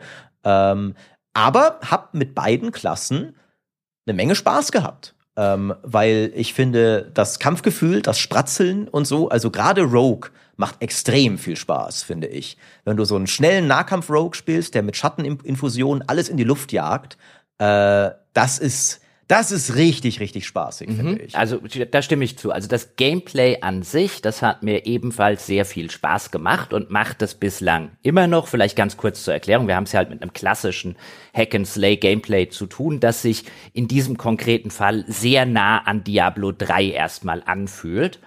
Ähm, nämlich du hast eine Standard, du hast ein, eine Standard-Attacke-Fähigkeit, die halt häufig ähm, sozusagen ein, ein, eine Aufbaufähigkeit ist. Du baust damit Ressourcen auf zum Beispiel, um sie dann mit einer stärkeren Sekundärattacke wieder zu verbrauchen. Und dann hast du in der Regel bis zu drei, also es gibt eine wie man es von Diablo 3 eben schon kennt, eine relativ eingeschränkte Fähigkeitsliste. Du kannst, glaube ich, fünf Fähigkeiten sind's, kannst du in deine, in deine aktiven, in deine Slots reinziehen und zwischen den Fähigkeiten hin und her wechseln. Und der Regel läuft es darauf raus, dass du eine Aufbauattacke hast, dann einen, einen Spender, also einen, der die, die, die, die Ressourcen, die du aufgebaut hast, wieder ausgibt und dann drei Cooldown-Fähigkeiten. Das kann dann ein Schild sein oder eine besonders starke Attacke oder ein Teleport und, und, und, und, und.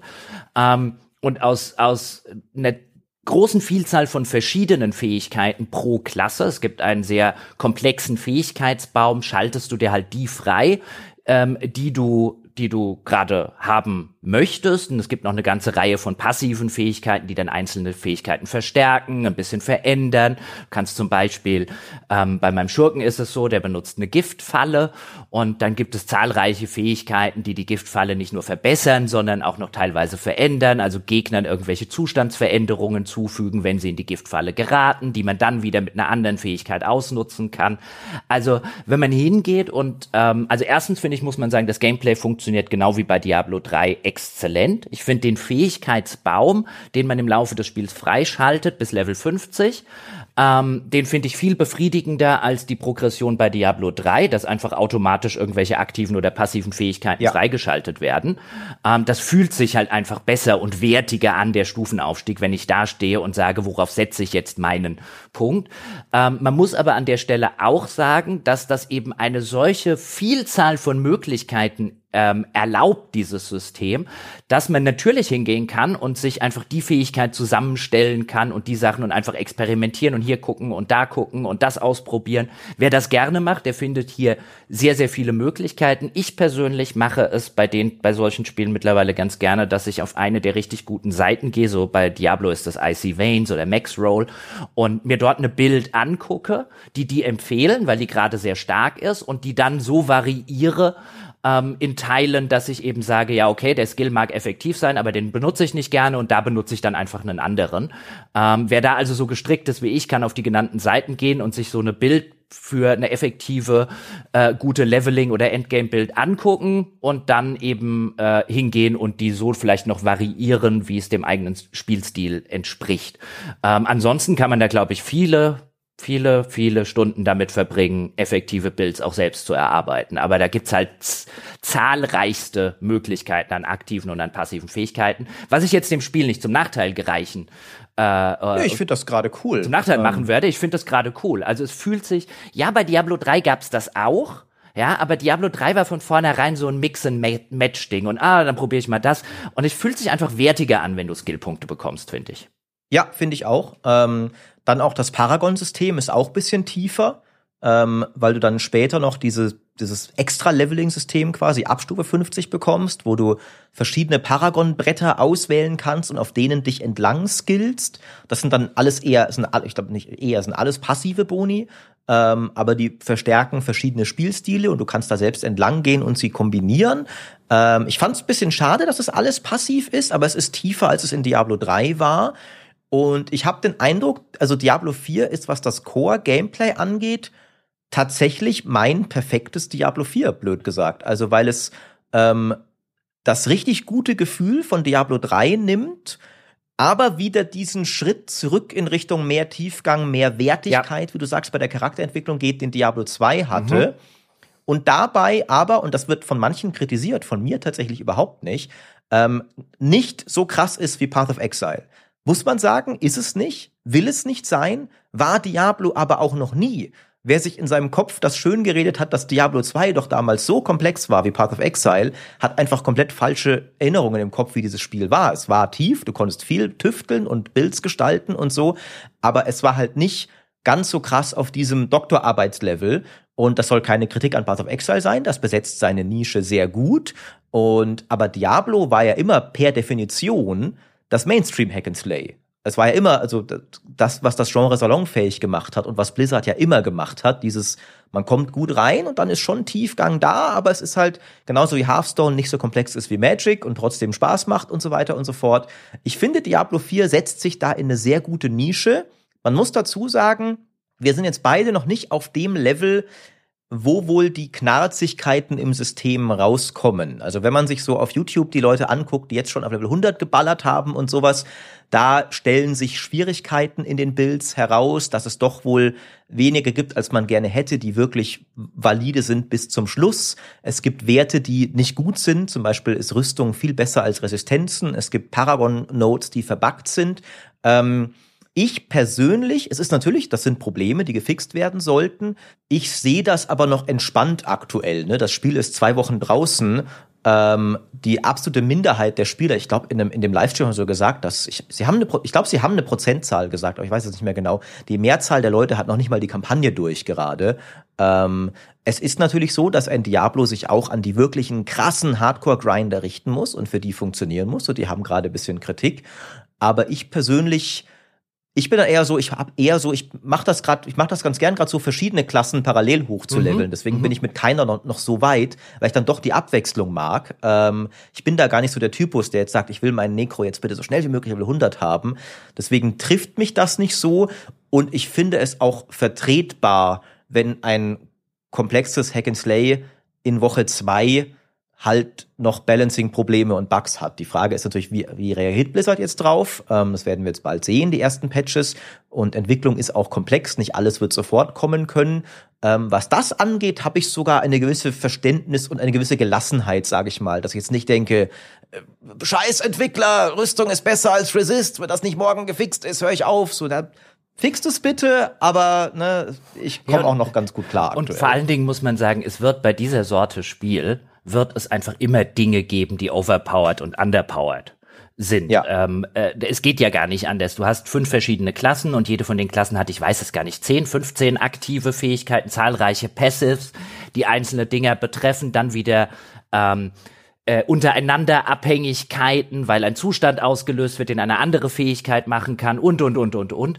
Du wirst nicht alle Fähigkeiten und auch nicht mal die Mehrzahl der Fähigkeiten wirst du auf ein identisches Niveau bringen können. Ja. Du wirst immer äh, Dinge haben, die normal funktionieren oder in einem normalen, in einer normalen Varianz sich befinden, dann Dinge, die gerade viel besser funktionieren, die nicht besser funktionieren. Auch in fünf Jahren wird bei, bei dem Spiel sagen, wird mein Forum gucken, ey Blizzard, was seid ihr für Vollidioten? Wisst ihr nicht, dass XY overpowered und underpowered ist? Es wird einfach nie den Zustand geben, in dem das alles funktioniert, weil einfach zu viele unterschiedliche Abhängigkeiten äh, existieren. Insofern finde ich das, was ich bislang gespielt habe, gut, ich habe mich auch orientiert zumindest erstmal bei der Bild an Dingen, die jetzt gerade funktionieren, einfach weil es mir keinen Spaß macht, 30 Level in Feuermagier aufzuleveln, um dann festzustellen, dass Feuer gerade irgendwie überhaupt keinen Schaden macht oder so. Also einfach mal zu gucken, ja, was. Ja, also ich, ich hab halt, ähm, äh, ich ich nenne es äh, Prinzipien. Äh, es ist vielleicht auch eher sture Dummheit. Ähm, dass, dass ich tatsächlich, ich gucke mir bei sowas ungern Builds an ähm, und mag es tatsächlich sehr gerne, einfach für mich rauszufinden, was mir Spaß macht. Aber hab dann tatsächlich so ein bisschen, ich bin jetzt mit dem Minion-Strich Schattenleichen-Explosion Totenbeschwörer wirklich so ein bisschen einen Holzweg gegangen. Aber ich bleib dabei, Totenbeschwörer soll so sein. Ich meine, aktuell auf Level 60 funktioniert auch super. Äh, ich habe widersprüchliche Sachen gehört von Leuten äh, im Chat und so. Manche sagen, Maurice, spätestens Level 70 kommst du nirgendwo mehr hin. Andere sagen, ey, was, ich bin Level 90, renn super durch alle Dungeons durch. Ähm, ich glaube auch Teil der Wahrheit, der Fairness halber ist, auch Leute, die jetzt behaupten, sie haben das Spiel schon komplett durchschaut, werden das nach zwei Wochen noch nicht. -hmm. ähm, -hmm. Vielleicht die super harten Profis wie ein Woody Joe oder sowas. Ähm, aber ich glaube, ein, ein komplettes Bild des gesamten Balancings hat auch jetzt noch nicht unbedingt wirklich jemand in, in seiner Gänze. Ähm, und wahrscheinlich Blizzard selbst halt auch noch nicht. Das ist Teil des Problems. Ähm, ja, und, und, aber, aber ich finde auch, es macht Spaß, seinen Charakter zu entwickeln. Es mhm. macht Spaß, rauszufinden, auf welche Fähigkeiten du Bock hast. Es gibt dann doch für viele Wege, also auf jeden Fall kommst du weit genug, glaube ich, dass du gut Spaß damit hast. So, äh, der, der Punkt, wo du wirklich nicht mehr weiterkommst mit manchen Builds, der kommt dann erst auf Weltstufe 4 vielleicht. Ähm, und das ist natürlich, da sollte es auch viel Vielfalt geben und so, aber ich glaube, für sehr viele Spieler ist, ist da jetzt schon also wirklich extrem ja. viel drin. Ähm, also ich mag auch mhm. sehr, dass sie auf Sets verzichtet haben. Leider wollen sie Sets irgendwann wiederbringen. Ich hoffe nicht, ehrlich gesagt. Ich hoffe, sie überlegen sich das nochmal. Also Sets in dem Fall Set-Items, dass man eine, dass man zum Beispiel fünf äh, Gegenstände eines gewissen Sets äh, farmen muss und wenn man die alle zusammen hat, bekommt man besondere Boni. Das meint der Maurice. Genau. Und, Kurz zur Erklärung. Und Diablo 3 hat sich in seinem Balancing teilweise sehr auf die konzentriert. Nicht nur, es gab auch Builds ohne Sets, aber es war schon teilweise so, dass, dass halt jede Klasse hatte eine Handvoll Sets, die dann Boni hatten, wie wenn du alle fünf hast, macht diese Fähigkeit 20.000 mehr Schaden und kostet kein Mana mehr. Ähm, und dann also ja gut, da, da wird ja jetzt komplett diktiert, dass du mit dieser Fähigkeit immer diese fünf Items anziehen musst. Und das sind die Fähigkeiten, für die für den Charakter Endgame valide sind. Ähm, und ich finde, Diablo 4 hat dadurch aktuell ein viel cooleres und freieres System, weil du diese legendären Aspekte ja alle auf verschiedene Sachen nehmen kannst. Und du kannst einen oder zwei noch verstärken, wenn sie auf einem Amulett oder einer Zweihandwaffe sind. Und dann gibt's noch Uniques, die ja nur an bestimmten Slots gehen. Aber du kannst halt, finde ich, schon wie gesagt, ich rede da eben noch nicht als Level 100 Endgame-Optimierer. Ich bin sicher, wie es immer in solchen Spielen ist, da wird dann die Wahlfreiheit natürlich immer kleiner irgendwann, so trichterförmig, wie du gesagt hast. Ne? Manche Sachen werden immer stärker sein. Aber ich finde, es gibt, geht ziemlich weit im Spiel, dass du ziemlich frei puzzeln kannst. Ich will diese Fähigkeiten, ich will diese Aspekte, ich will das kombinieren. Und okay, das geht auf mein Amulett, das geht auf meine Rüstung und so weiter und so fort. Ähm, ich finde, sie haben es eigentlich sehr gut hingekriegt, dass du Freiheit und Tiefgang hast, aber auch einfach mal drauf losspielen und das für dich entdecken kannst und nicht das Gefühl hast, du musst unbedingt schon auf Level 1 Max Roll offen haben und jeden Skillpunkt genau so platzieren mhm. wie da, weil du kannst ja auch noch mal reskillen, das wird später teurer, am Anfang geht's einfach. Ähm, also ich bin eigentlich der Meinung, sie haben diese Kurve bislang gut hingekriegt. Ähm, es setzt später eine gewisse Monotonie ein, sage ich mal, wenn das Leveln immer länger wird. Das hört man aktuell von einigen Leuten, die da so weit schon sind. Ähm, auch da wieder, ich bin dann eher so jemand, der sagt, okay, aber jetzt mache ich ja eh gerade mal eine andere Klasse, weil ich die auch mal entdecken will und so. Also ich bin da vielleicht ein anderer Spielertyp. Ja, also ich, ich stimme dir erstmal im Kern zu. Also ich finde, Diablo 4 ist eigentlich eine sehr gute Mischung aus der, der größeren Tiefe, die ein Diablo 2 mitgebracht hat und der größeren Freiheit, ähm, auch in der Entwicklung deiner Figur ähm, und dem, dem flutschigen, organischen Gameplay und der Steuerung, die insbesondere Diablo 3 eingeführt hat, ähm, was eben diese fünf Fähigkeiten sind. Und ich habe zum Beispiel bei mir gemerkt, äh, als ich meinen mein, äh, Kettenblitz-Zauberer äh, hochgelevelt habe, habe ich irgendwann das Bedürfnis gehabt, ich will das auch noch mal mit dem Controller ausprobieren. Ich habe ja mit Maus und Tastatur gespielt und ich habe Diablo 3 am Controller sehr, sehr genossen. Und jetzt hätte ich natürlich einfach einen Controller anschließen können, aber dann dachte ich bei der Gelegenheit, komm, springst du halt für unsere Hörerinnen und Hörer, springst du halt ins teure Wasser, kaufst dir das noch mal für die Playstation, hab dann, muss dann meinen Account neu verknüpfen. Übrigens am Rande, wenn man seinen Battle.net-Account mit einem Playstation-Account verknüpft, was man ja machen kann, was ja cool ist, und den dann einem anderen Account zuordnen möchte, kann man auch machen, aber danach hat man einen Cooldown von 365 Tagen. Autsch. Gibt's auch zig äh, Diskussionen irgendwie in Blizzard-Foren, werden sie wahrscheinlich für irgendwelche Goldfarmer oder so, anders kann ich es mir nicht mhm. erklären, aber es ist auf jeden Fall so, okay, danach darf ich das ein Jahr nicht mehr ändern. Ähm, und genieße das auch gerade sehr, auf der Couch zu spielen mit zwei Hunden neben mir, weil ich auch hier tatsächlich die Controller-Steuerung besser finde als die Maus- und Tastatursteuerung und teilweise sie sogar das Spielen erleichtert, was ich ganz interessant finde, weil sie ja auf der Konsole, wenn du es mit, oder beziehungsweise wenn du es mit Gamepad spielst, geht ja auch am PC, hast du halt ein automatisches Targeting, das du auf dem PC mit Maus und Tastatur so nicht hast. Das heißt, du musst ja immer mit der Maus über den entsprechenden Gegner gehen, den links anklicken, rechts anklicken und dann in der Regel halt mit den äh, Ziffertasten ähm, eben diese Cooldown-Fähigkeiten benutzen. Und was du hier halt hast und was insbesondere meiner, meiner, meinem Kettenblitzzauberer zugute gekommen ist, durch das Auto-Targeting konnte ich den Kettenblitz nicht mehr an Leuten vorbeischießen. Das heißt, die Bild war viel, viel effektiver, weil ich immer getroffen habe. Ich muss zugeben, ich hab's, ich weiß nicht mal warum, ich hab's gehasst auf dem Gamepad. Ähm, ich glaube, es war einfach, ich habe ja Diablo 3 auch auf dem Gamepad gespielt zum Teil und hab's gemocht und so. Irgendwie konnte ich mich diesmal vielleicht nachdem ich schon auf Maus und Tastatur durchgespielt habe, nicht mehr umgewöhnen an die Tastaturbelegung. Aber ich habe die ganze Zeit gesagt, ich will meine Maus, ich will meine Maus haben. Das sollte ein Linksklick sein und nicht irgendwie äh, äh Bumper oder sonst was.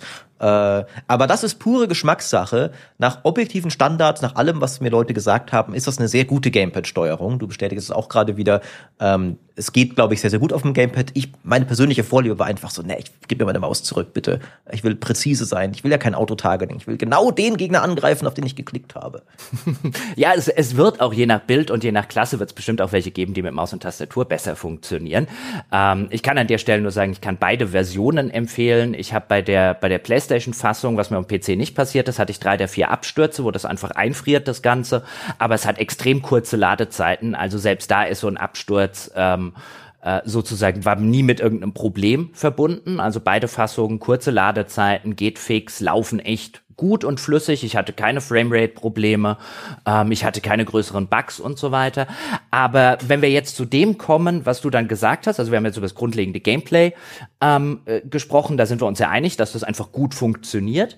Ähm, jetzt aber, was die Progression angeht, Diablo ist ja ist ja klassischermaßen eine eine natürlich hast du das Level-System, das jetzt befriedigender ist, wie wir finden, weil du die Fähigkeiten nicht mehr automatisch kriegst und der Level-Up durch den Skillpunkt jetzt was wert ist. Und später kommt dieses Para Paragon-System ab Level 50 ähm, dazu. Ich glaube, es gibt insgesamt 225 Paragon-Punkte, die man sich erspielen kann und die man. Weiß ich jetzt auch nicht mehr auswendig. Und die man, kann sein, ja. Also auf jeden Fall über 200, die man dann auf diesem die unterschiedlichen Brettern verteilen kann. Die sehen dann aus wie überdimensionierte Schachbretter und jedes Feld gibt einem irgendeinen Bonus. Ja, so fünf Prozent 5% mehr Schaden oder plus 5 auf äh, äh, einen, einen Charakterwert wie Intelligenz oder Geschicklichkeit, was dann der Dieb zum Beispiel gut gebrauchen kann oder der Schurke, besser gesagt. Das alles finde ich viel befriedigender als das äh, selbe System in Diablo 3.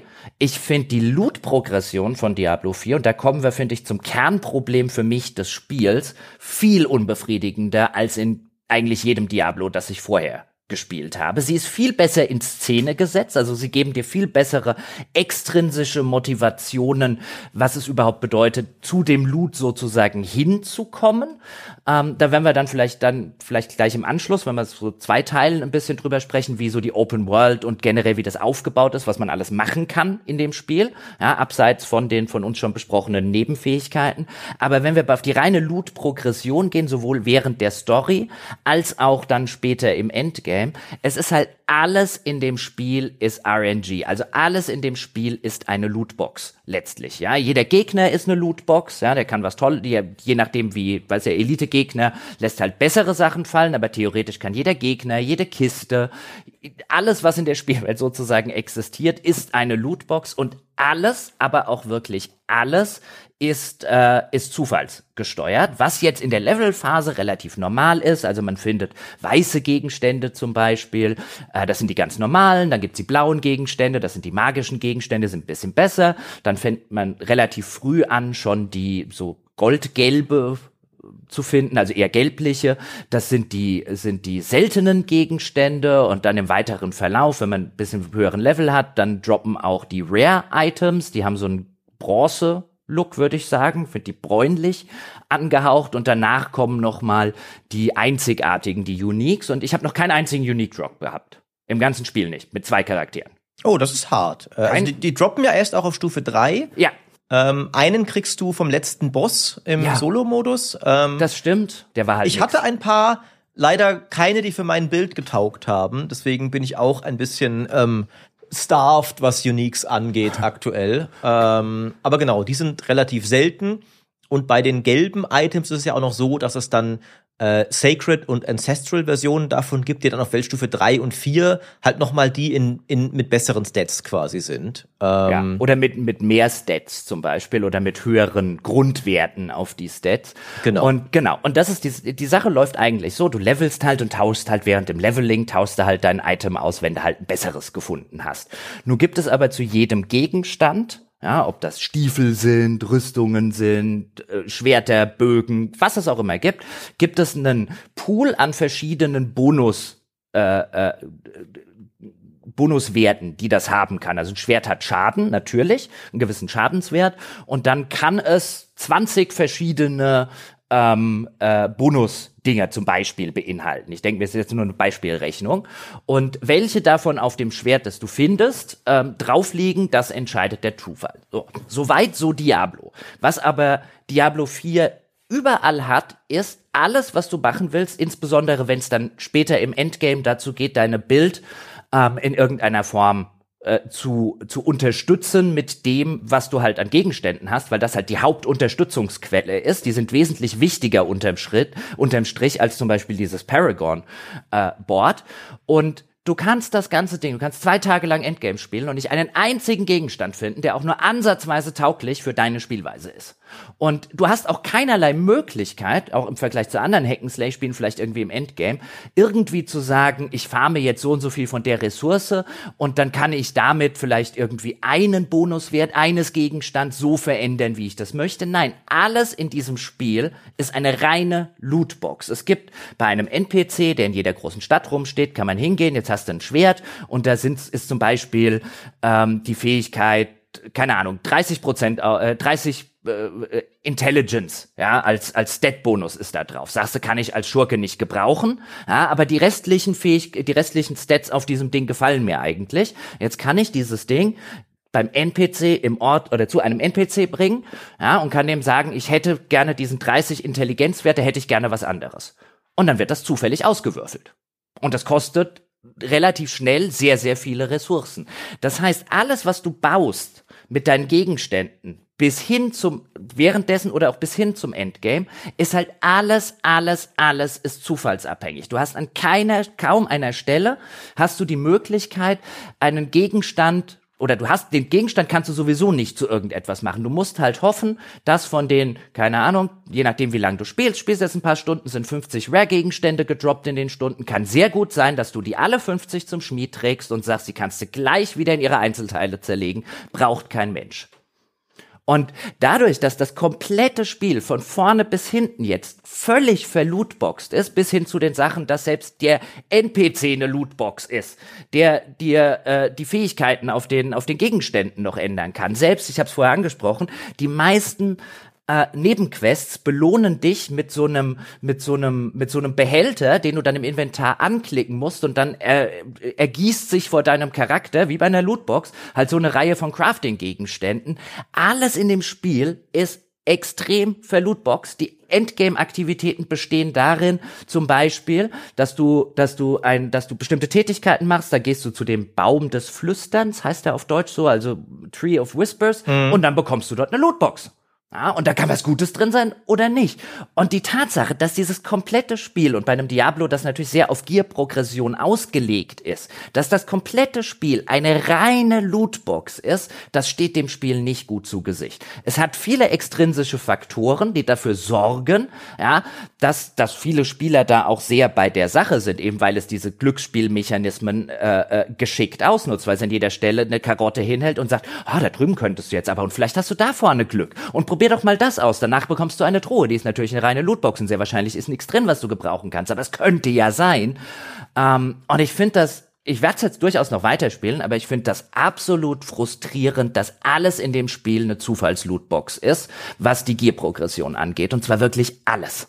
Ich finde das interessant, weil es ja jetzt eigentlich jetzt erstmal nichts so Neues ist. Also Diablo 3 war ja relativ ähnlich, was das angeht. Ähm, da gab es ja auch die die Verzauberung von Items, wo du auch einen Wert neu gerollt hast, was auch immer Zufall war.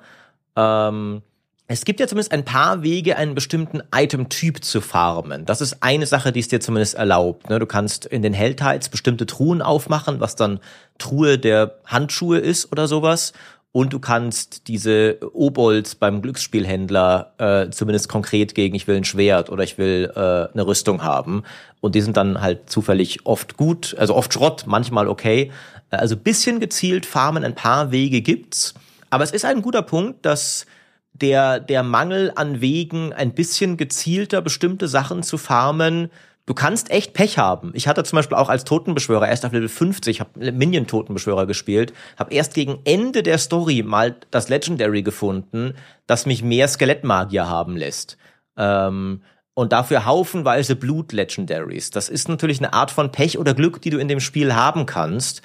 Ähm, die ich dem jetzt gar nicht so konkret diesem Spiel angekreidet habe, bin ich ehrlich, weil das ja doch einige Spiele so machen. Ähm, aber es stimmt, du, du kannst echt demotivierendes Pech haben. So wie du, ne? Level 60 noch keine Uniques ist zum Beispiel auch ziemlich hart. Ja, und, und wie gesagt, relativ wenig, was ich, was ich sonst gebrauchen kann. Es gibt diese Aspekte, Maurice hat die schon angesprochen, ähm, die können auf Gegenständen draufliegen, die man findet, und dann kann man die zu einem bestimmten NPC bringen, der zerlegt die Gegenstände und du bekommst den Aspekt in deinem Inventar. Man kann aber auch Dungeons machen im Spiel, ähm, wo man diese Aspekte bekommt und dann dauerhaft freischaltet und die kannst du auf bestimmte Items dann wieder beim NPC drauflegen und dann haben die einen bestimmten Bonus. Es gibt zum Beispiel einen Aspekt, der dafür sorgt, dass mein Schurke bei äh, äh, 23 Prozent schnellere Attackengeschwindigkeiten besitzt. Oder einen anderen Aspekt, der sagt, ähm, wenn ich einen normalen Skill benutze, steigt danach der Schaden meines, äh, meines besonderen Skills um x Prozent oder so. Und wenn man die einmal in den Dungeon erworben hat, dann kann man die ähm, auf Gegenstände draufklatschen, so oft man will, solange man das äh, die nötigen Ressourcen und das nötige Geld hat.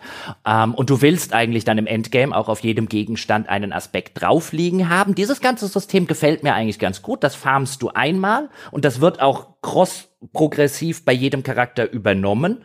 Ja, wenn ich den Dungeon einmal mit einem gemacht habe, ist der Aspekt dann auch bei meinem anderen. Da ist das sehr vorbildlich äh, gelöst. Es ist ein bisschen fummelig, dass du jedes Mal den Aspekt wieder neu drauf machen musst, nur weil du ein paar neue Handschuhe gefunden hast. Aber gut, das System funktioniert. Aber ich finde diese, also in in der, in der letzten Konsequenz, du hast recht, Diablo 3 war auch viel Lootbox. Ja, aber in der letzten Konsequenz, dass sogar die Nebenquest-Belohnungen eine, Loot, eine sinnlose, aber auch noch eine Lootbox sind, ähm, ist das nicht nur unbefriedigend, wie ich finde, sondern wir müssen auch, finde ich, drüber sprechen, dass ich noch ein seltenen Spiel gespielt habe, das, das jetzt nicht irgendein so Handyspiel wie Coinmaster oder so ist, das so sehr auf Suchtmechanismen, das Ausnutzen von bekannten Suchtmechanismen und bekannten ähm, äh, äh, Glücksspielfaktoren ausgelegt ist, wie ein, wie ein Diablo 4. Und mir geht das in der, in der allgemeinen, ähm, in der allgemeinen Euphoriewelle geht mir schon sehr, sehr unter, ähm, wie gefährlich dieses Spiel sein kann, indem es nämlich Suchtmechanismen bei einem Spieler auslöst, bei einem Spieler etablieren kann. Wir wissen aus der Glücksspielforschung relativ gut, wie eben genau solche Sachen wie die Lootbox ähm, als Glücksspielmechanismus funktioniert, wie gut es funktioniert, dass eben nicht eine ähm, eine eine eine konkrete Belohnung ist, weil man weiß zum Beispiel aus der Forschung relativ gut, wenn ich dir verspreche, du machst die Quest und danach bekommst du Schwert XY und ich zeig dir Schwert XY, ja, das funktioniert lange nicht so gut, wenn du, wenn du Spieler lange binden möchtest und vielleicht am Ende irgendwie noch Geld von denen haben möchtest, als wenn ich dir eine zufällige Belohnung gebe. Zufallsbelohnungen sind immer viel effektiver auf so einer Glücksspielmechanik-Ebene ähm, als konkrete Belohnung. Und unterm Strich und unter der Berücksichtigung, dass dieses Spiel für mich völlig völlig äh, unverständlicherweise eine USK 16 bekommen hat, während die internationale PEGI-Fassung eine 18er ist, ähm, ist das halt wirklich ein Spiel, wo man, finde ich, ehrlicherweise sagen muss, a, das sollte niemand spielen, der diesbezüglich vielleicht schon weiß, dass er empfänglich ist. Und andererseits, wir wissen ebenfalls aus der Glücksspielforschung, das habe ich jetzt dem Ärzteblatt zum Beispiel entnommen, die Glücksspielaffinste Zielgruppe, also die gefährdetste Zielgruppe, sind junge Männer, in dem Fall zwischen 18 und 20, weil sie natürlich Glücksspiel normales erst ab 18 ist, haben sie jetzt keine Jugendlichen gemessen.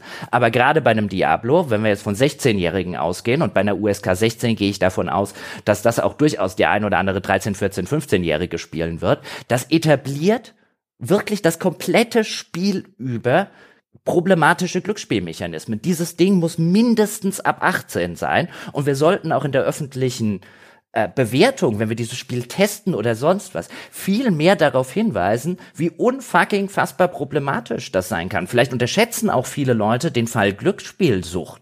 Ähm, je nach Zahlen reden wir da zwischen 500.000 und einer Million in Deutschland, je nachdem, wie hoch man die Dunkelziffer ansetzt. Und zum Beispiel, nur um einen Faktor zu nennen, Glücksspielsucht ist mithin aus einer gesellschaftlichen Sichtweise eine der problematischsten Süchte überhaupt, die du haben kannst, weil sie unheimlich schwer therapierbar ist, weil sie unheimlich schnell zu Suiziden führt, weil sie unheimlich schnell zu Beschaffungskriminalitäten führt. Also selbst wenn man auf der empathischen Ebene, wo man einfach sagt, wir wollen nicht, dass Menschen in eine Sucht abgleiten. Selbst wenn man auf der Ebene nicht argumentiert, gibt es quasi kaum eine teurere Sucht, die man als Gesellschaft behandeln kann, als diese äh, Sucht. Und wir gehen da, finde ich, als Öffentlichkeit mit solchen Spielen. Ich will nicht sagen, verbiete die. Ich würde erstmal sagen, mach die ab 18, aber ich finde, wir sollten viel, viel mehr darauf hinweisen, wie unglaublich problematisch gerade für junge Menschen, vielleicht sogar für Jugendliche, dieses Spiel mit seinen Mechaniken sein kann. Und da reden wir kaum drüber. In kaum einem Test fällt da ein Wort dazu, obwohl die Studienlage erdrückend ist oder die Wissenschaftslage, die es zu dem Thema Glücksspiel mittlerweile gibt und zu genau solchen Mechanismen wie bei der Lootbox. Darüber reden wir nicht, das findet in Tests überhaupt nicht statt, sondern es führt sogar dazu, Ende meines langen Rants und Monologs, dass in der SZ war zum Beispiel ein Artikel mit der Überschrift, dieses Spiel ist digitales Heroin. Und dann sitzt man so davor und denkt sich, was, was haben wir jetzt zuerst verharmlost? Ja, ich weiß, wie das gemeint ist, süchtig machend und so weiter. Und dass das vielfach nicht gemeint ist, ja, wie tatsächliche Drogen. Aber es funktioniert so.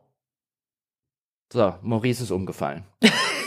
ja, ich wollte dich ausreden lassen. Ähm, ich muss ehrlich zugeben, dass ich äh, selber Glücksmechanismen, wo man nicht dafür bezahlt, am Rad zu drehen, ähm, bislang nicht aus dieser Warte so betrachtet habe.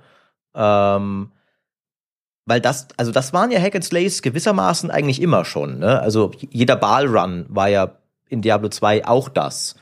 Ähm, deswegen hat sich das, glaube ich, ein wenig auch einfach eingebürgert, strich normalisiert, dass hier der Glücksfaktor bei der Beutejagd ja auch ein zentrales Spielelement ist, weil, weil man ja natürlich den, den Rush haben will, wenn es dann endlich droppt. Ähm ja, aber genau das ist der Rush, der bei, also das ist ganz gut erforscht. Das ist genau der Rush, der auch bei Glücksspielsüchtigen funktioniert. Mhm. Ja, nämlich diese, diese, diese, diese Rush, jetzt ist es endlich. Jetzt hatte ich kam dreimal die sieben auf dem Automaten zum Beispiel, ja. Genau. Ja. Äh, genau.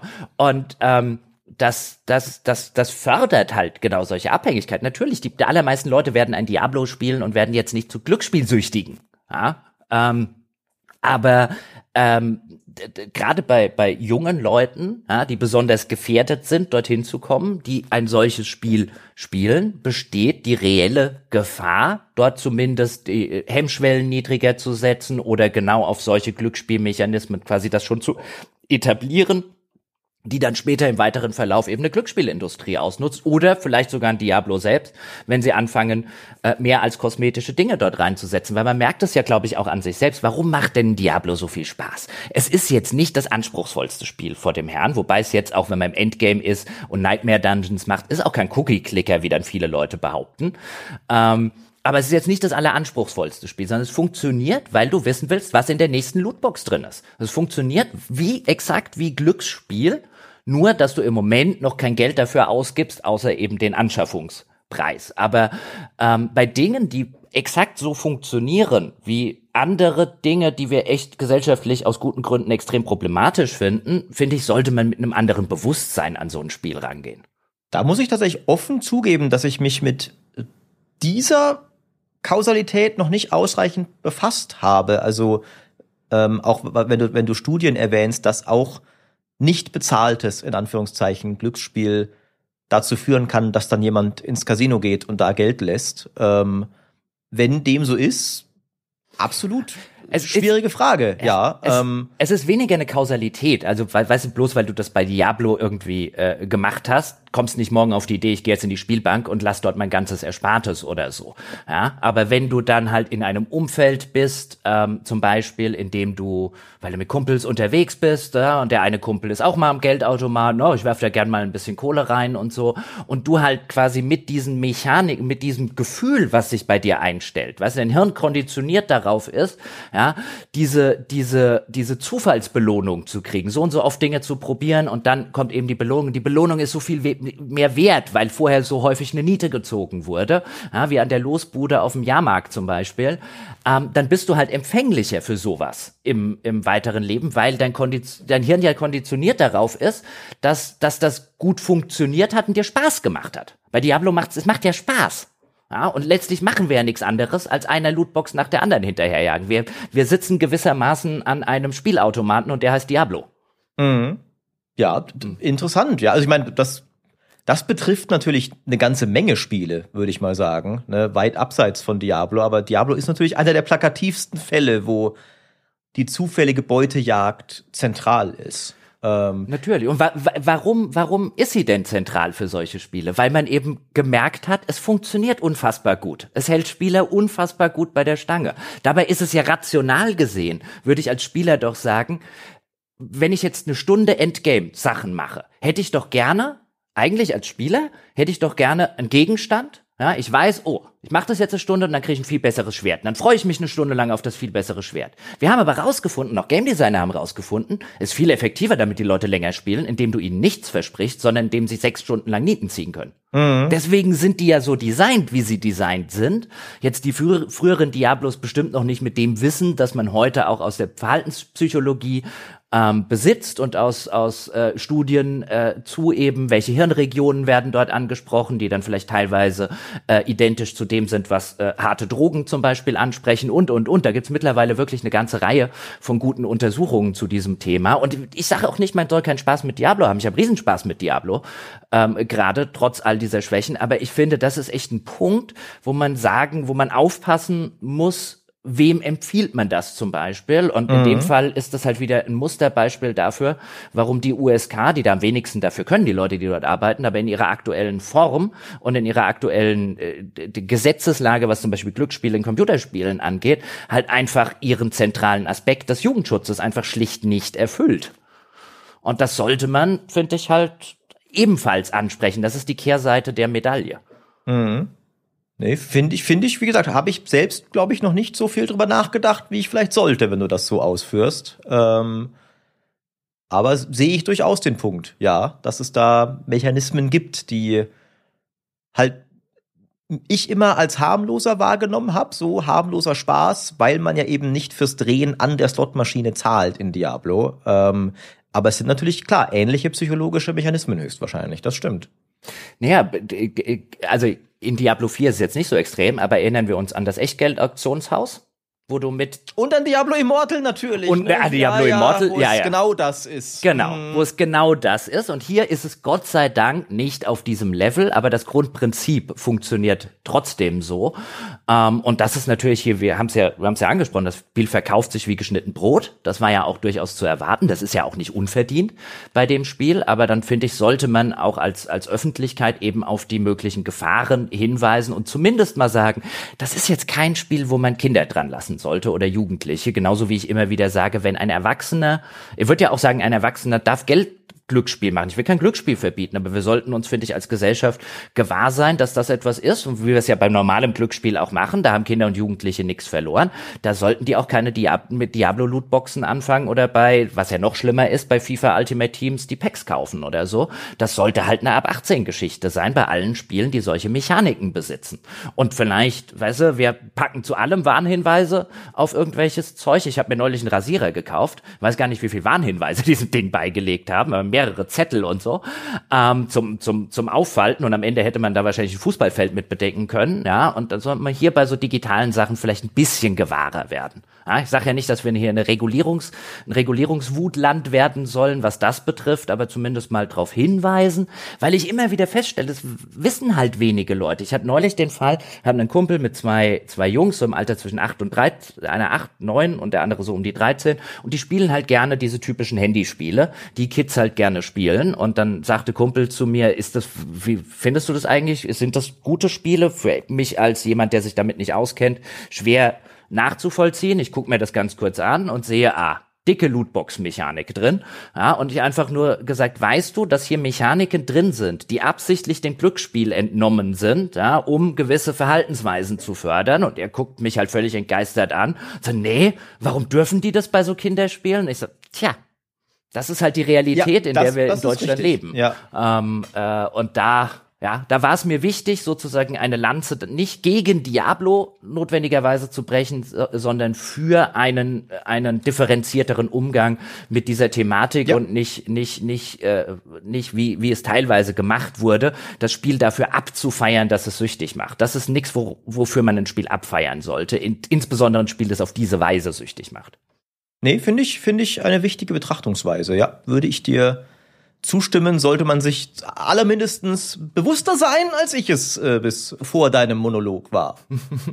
Aber es ist ja okay. Ich meine, ja, dann, wenn, wenn es, wenn mein Monolog dazu, dazu führt, dass sich der ein oder andere dessen bewusster wird oder vielleicht sagt, oh, da lese ich jetzt mal nach, was gibt es denn dazu, dann ist ja, dann habe ich ja meinen Job erledigt und bin zufrieden. Apropos, wie zufrieden bist du mit der Open World? Da haben wir noch gar nicht drüber geredet zum Abschluss. Ähm, weitgehend schon zufrieden. Ich finde, wie gesagt, schade, dass das vollständige Erkunden derer irgendwie nicht so angedacht ist als Teil des Story-Erlebens, wo es, finde ich, am besten reinpassen würde und mehr so dann ein Endgame-Grind sein sollte, wo es dann irgendwie mehr Pflicht als Genuss ist. Ähm, ich finde, die Welt ist sehr, sehr schön gemacht. Ja, Ich finde, sie ist auch erstmal ein ganz netter Metzelspielplatz, weil sie ja dann doch irgendwie sich anfühlt wie Diablo 3 Levels, die einfach aneinander geklebt wurden. Also du fühlst dich auch jetzt nicht so, als wären diese Level in Diablo fehl am Platze. Ähm, man merkt dann, finde ich, doch, dass sie gewisse Schwierigkeiten hatten, sie vollständig zu füllen. Weil diese Events, die du immer wieder merkst, die wiederholen sich extrem schnell. Also du hast halt wirklich ein paar, die Karawane und äh, die Blutpylone und so weiter und so fort. Und gefühlt dafür, wie oft die kommen und wie groß die Welt ist, sind das nicht genug. Also du kannst nicht verhindern, dass sich das irgendwann wiederholt, aber es passiert, finde ich doch, es passiert halt schon im Lauf der normalen Kampagne. Selbst wenn du einfach schnell die Kampagne durchmachst, äh, kennst du die Events relativ bald alle. Ähm, es gibt ein paar sehr offensichtliche Filler-Quests. Die absurdesten sind die Emote-Ausführen-Quests. Geh dahin und feuer die Rekruten an. Geh dahin und sage Nein vor Liliths Altar, um mir zu entsagen. Solche albernen Geschichten. Also du, ich, das, das ist ein, das hat ja gefühlt jede Open World irgendwie. Die sind immer größer, als sie sein müssten. Ähm, und mich nerven manchmal so ein bisschen diese MMO-Aspekte, dass natürlich alles nach einer Zeit wieder respawnt. Weil das nimmt mir als Singleplayer-Freund ein bisschen Immersion raus. Wenn ich so, okay, ich habe hier gerade das Karawanen-Event gemacht. Eine Minute später spawnt am gleichen Punkt die gleiche Karawane wieder und sagt mir wieder, helft mir, die Banditen. Ich habe ich hab euch doch gerade vor einer Minute vor denen gerettet. Ähm, also da gibt's finde ich, schon noch Detailprobleme. Aber als jemand, der Open Worlds normalerweise nicht mag, weil ich sie meistens aufgeblasen finde, war ich dann doch überrascht, dass ich sie insgesamt genossen habe. Hm, so geht's mir auch. Also ich war sogar positiv überrascht. Also in der Open World gibt so ein paar Dinge, die halt relativ regelmäßig passieren. Es gibt die sogenannten Events, die Maurice schon gesagt hat. Die werden so mit so einer äh, mit so einem orangenen Kreis auf der Karte äh, markiert. Generell funktioniert die Kartenfunktion echt ganz gut. Auch Nebenquests werden dir immer auf der Karte markiert, wo du jetzt zum Beispiel hinlaufen musst, was gerade bei so einem Hack and Slay, ja, wo es jetzt weniger um die Immersion reingeht und ich will selber irgendwas erkunden, ohne das auf meinem Kompass zu haben oder so, ähm, einfach für die, die, die Spielbarkeit deutlich äh, erhöht. Ähm, das wird dir markiert. Es gibt also diese Events, es gibt dann so kleine Mini-Dungeons, die sogenannten Keller, ähm, die auftauchen in der Open World. Kannst reingehen, kannst ein paar Monster schnetzeln, kriegst eine Schatzkiste, gehst wieder äh, gehst wieder raus. Es gibt Weltbosse, die spawnen. Äh, irgendwie kann man dann einmal die Woche, glaube ich, kann man die legen, beziehungsweise vielleicht auch häufiger. Aber ich glaube, der die die Gegenstände oder der der die Belohnung, die man dafür kriegt, zumindest eine der Hauptbelohnungen, hat einen wöchentlichen Cooldown drauf, ähm, gibt noch so ein paar andere ähm, Welten-Dinge und ich war insbesondere bei den Versatzstücken, jetzt bei den Events und auch durchaus bei den Kellern, ähm, war ich überrascht davon, wie viel Abwechslung drinsteckt, weil man von vielen anderen Sachen hat man, hat man nach fünf Stunden schon alles gesehen. Hier hält es etwas länger, aber ich stimme dir zu. Ähm, auch das ist, da ist die Welt zu groß und die Versatzstücke zu wenig. Ähm, anstatt dass das die komplette Kampagnenlänge zum Beispiel durchhält. Irgendwann hat man alles gesehen. Ähm, aber gerade bei den Kellern und bei den Events war ich jetzt schon der Meinung, da haben sie sich zumindest mehr Mühe gegeben als viele andere, um mhm, das interessant das zu machen. Und was ich finde, was man lobend hervorheben muss, die Shared World, in der wir uns hier ja befinden. Ja, da laufen ja auch andere Spieler drin rum. Ich habe noch nie eine Shared World gesehen, die so gut funktioniert wie die von Diablo. Nämlich erstens, ein anderer Spieler nervt mich nie in diesem Spiel oder hat mich nie genervt, denn sobald ein anderer Spieler um mich rum ist, bekomme ich A, automatisch einen 5% Erfahrungspunkte-Bonus äh, weil ein anderer Spieler in der Nähe ist. Und egal, was der für ein Monster legt in meiner unmittelbaren Nähe, und egal, ob ich mich daran beteilige oder nicht, ich bekomme Loot von dem Monster. Und das bedeutet, sie geht sogar so weit, du fängst einen dieser Events an, die wir schon besprochen haben, und da ist jetzt zum Beispiel eine kaputte Karawane und da liegt ein Überlebender und sagt, oh, hilf mir. Und dann fangen an, haufenweise Monster zu spawnen und du musst den halt vor den Monstern retten. Wenn ich jetzt an so einem Event vorbeikomme und anderer Spieler ist da schon dabei, dann kann ich da einfach nahtlos reingehen, mit draufhauen, ich kriege am Ende die Belohnung. Ja. Ich kann auch dazukommen, wenn der quasi nur noch den Endboss auf ein Prozent Hitpoints hat und ich komme dazu und ich krieg die Belohnung. Und das ist so gut und, und spielerfreundlich gemacht, dass ich eher sage, und das ist für mich ein Novum, weißt du, ich erinnere mich an den Fallout 76, immer wenn ein anderer Spieler gekommen ist, wird's scheiße. Ja, und hier ist es so, ich sehe einen anderen Spieler und ich denke, Jackpot, ja, wenn der jetzt dahin rennt, wo ich auch hinrennen will, geht alles viel schneller. Wir kriegen viel, äh, ich, ich sammle hinter dem noch Belohnungen ein und, und, und, und, und. Das ist wirklich gut gemacht. Mir ging es auch so. Mich hat die viel weniger gestört, als ich gedacht hätte. Und es war oft sogar lustig, einen anderen Spieler zu treffen. Und wenn man davon absieht, dass der natürlich irgendwie einen komischen Namen haben kann, ne, weil es halt ein anderer Spieler ist, hat es sogar gewissermaßen was für sich für die Immersion, finde ich, wenn in dieser Welt ab und an auch mal ein anderer Abenteurer rumläuft, weil das ja irgendwie passt in so eine Welt wie Sanctuario. Das natürlich der auch gerade auf der gleichen welterschütterten Quest ist, um Lilith zu finden, wie wir es sind. Das ist natürlich dann irgendwie Quatsch, aber das siehst du ja ihm nicht an quasi. Und dass da auch mal ab und an, dann bist du ins Gosglen und siehst da einen Druiden rumrennen, der auch Monster jagt, ist so, ja, das passt eigentlich in so eine Abenteuerwelt irgendwo. Und es nimmt, finde ich, nie so überhand, dass du denkst, okay, scheiße, ich bin offensichtlich in einem äh, billigen MMO unterwegs. Ähm, ich fand das auch cool. Es bleibt, finde ich, auch ein bisschen abzuwarten. Es gibt dann diese mehreren Endgame-Aktivitäten, die du machen kannst. Die Dungeons, die Helltides, die, die Baumgeflüster-Quests. Mhm es bleibt für noch ein bisschen abzuwarten, wie lang die tragen. Man hört schon ein gewisses Grummeln, glaube ich, von Leuten. Das sind aber natürlich auch die Leute, die jetzt schon richtig auf Level 100 durchgeballert haben und, glaube ich, mehr Zeit reingesteckt haben als die meisten. Dann wird es natürlich am schnellsten alt. Und ich glaube, du kannst auch irgendwie nicht unbedingt, also ein Hack and Slay ist halt vom Prinzip her ein simples Spiel. Ne? Es, gewisse Monotonie wird immer dabei sein. In Diablo 2 waren es Ball-Runs, seitdem haben wir doch Fortschritte gemacht. Ähm, Ich sehe noch ein bisschen Schwierigkeiten, ein bisschen bei den Dungeons, was die, was die langfristige Motivation angeht. Weil das sollte ja, glaube ich, das langfristig endlos wiederspielbare Endgame sein. Und das, dafür sind sie, finde ich, aktuell noch nicht ganz cool genug. Weil zum einen, obwohl sie wissen, was gefixt haben, haben doch noch einige so ziemlich nervige Missionsstrukturen und Backtracking, dass man doch auch teilweise recht viel läuft, ohne gerade zu metzeln. Und diese besonderen Nightmare-Dungeon-Mechaniken, dass dich dann irgendwie so eine so, so eine Schutzblase verfolgt, die ab und an kommt und dann musst du da in Deckung von einem Blitz, der runterkommt und so. Die sind nicht so spannend und so cool und so vielfältig, wie ich gehofft hatte und sind manchmal eher nervig. Es gibt ein paar coole, wie das dann ab und an Monsterportale aufploppen und Monster aus einem anderen Gebiet reinstürmen und sowas. Ähm, da bin ich noch gespannt, wie, wie das langfristig trägt. Aber für den Moment tatsächlich macht's mir auch noch Spaß. Immer wieder hin und her wechseln, mal eine Heldheit, mal ein Worldboss, mal ein paar Dungeons, dann Nightmare Dungeons und so. Äh, ab und an noch Events dazwischen und so. Also ich finde, es, es steckt schon gut was drin, was auch Spaß macht. Ja, da stimme ich dir zu. Also ich mache das Endgame gerade auch immer noch ganz gerne. Ja, ich warte natürlich. Einer der Gründe auch da wieder ist halt ist halt Lootbox-Mechanik. Ich will endlich mein erstes Unique haben und dann merke ich halt, wie das Spiel bei mir funktioniert. Ja, spiele ich es, weil ich jetzt so viel Lust auf das Spiel habe, oder bin ich ehrlich genug zu sagen, ich will bessere Items? Ja, und auch mal zumindest das erste Unique droppen haben, was ich noch nicht habe. Und das ist ja die, der klassische Fall einer extrinsischen Belohnung.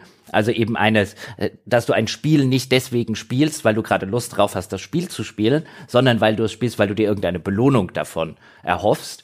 Äh, und in diesen extrinsischen Motivationen ist halt, war halt ein Diablo immer äh, sehr weit vorne dabei. Und das hier treibt es, finde ich, noch mehr auf die Spitze gefühlt als eben Diablo 3 und deswegen auch vorher ähm, mein Einwand dazu, dass das durchaus problematisch sein kann.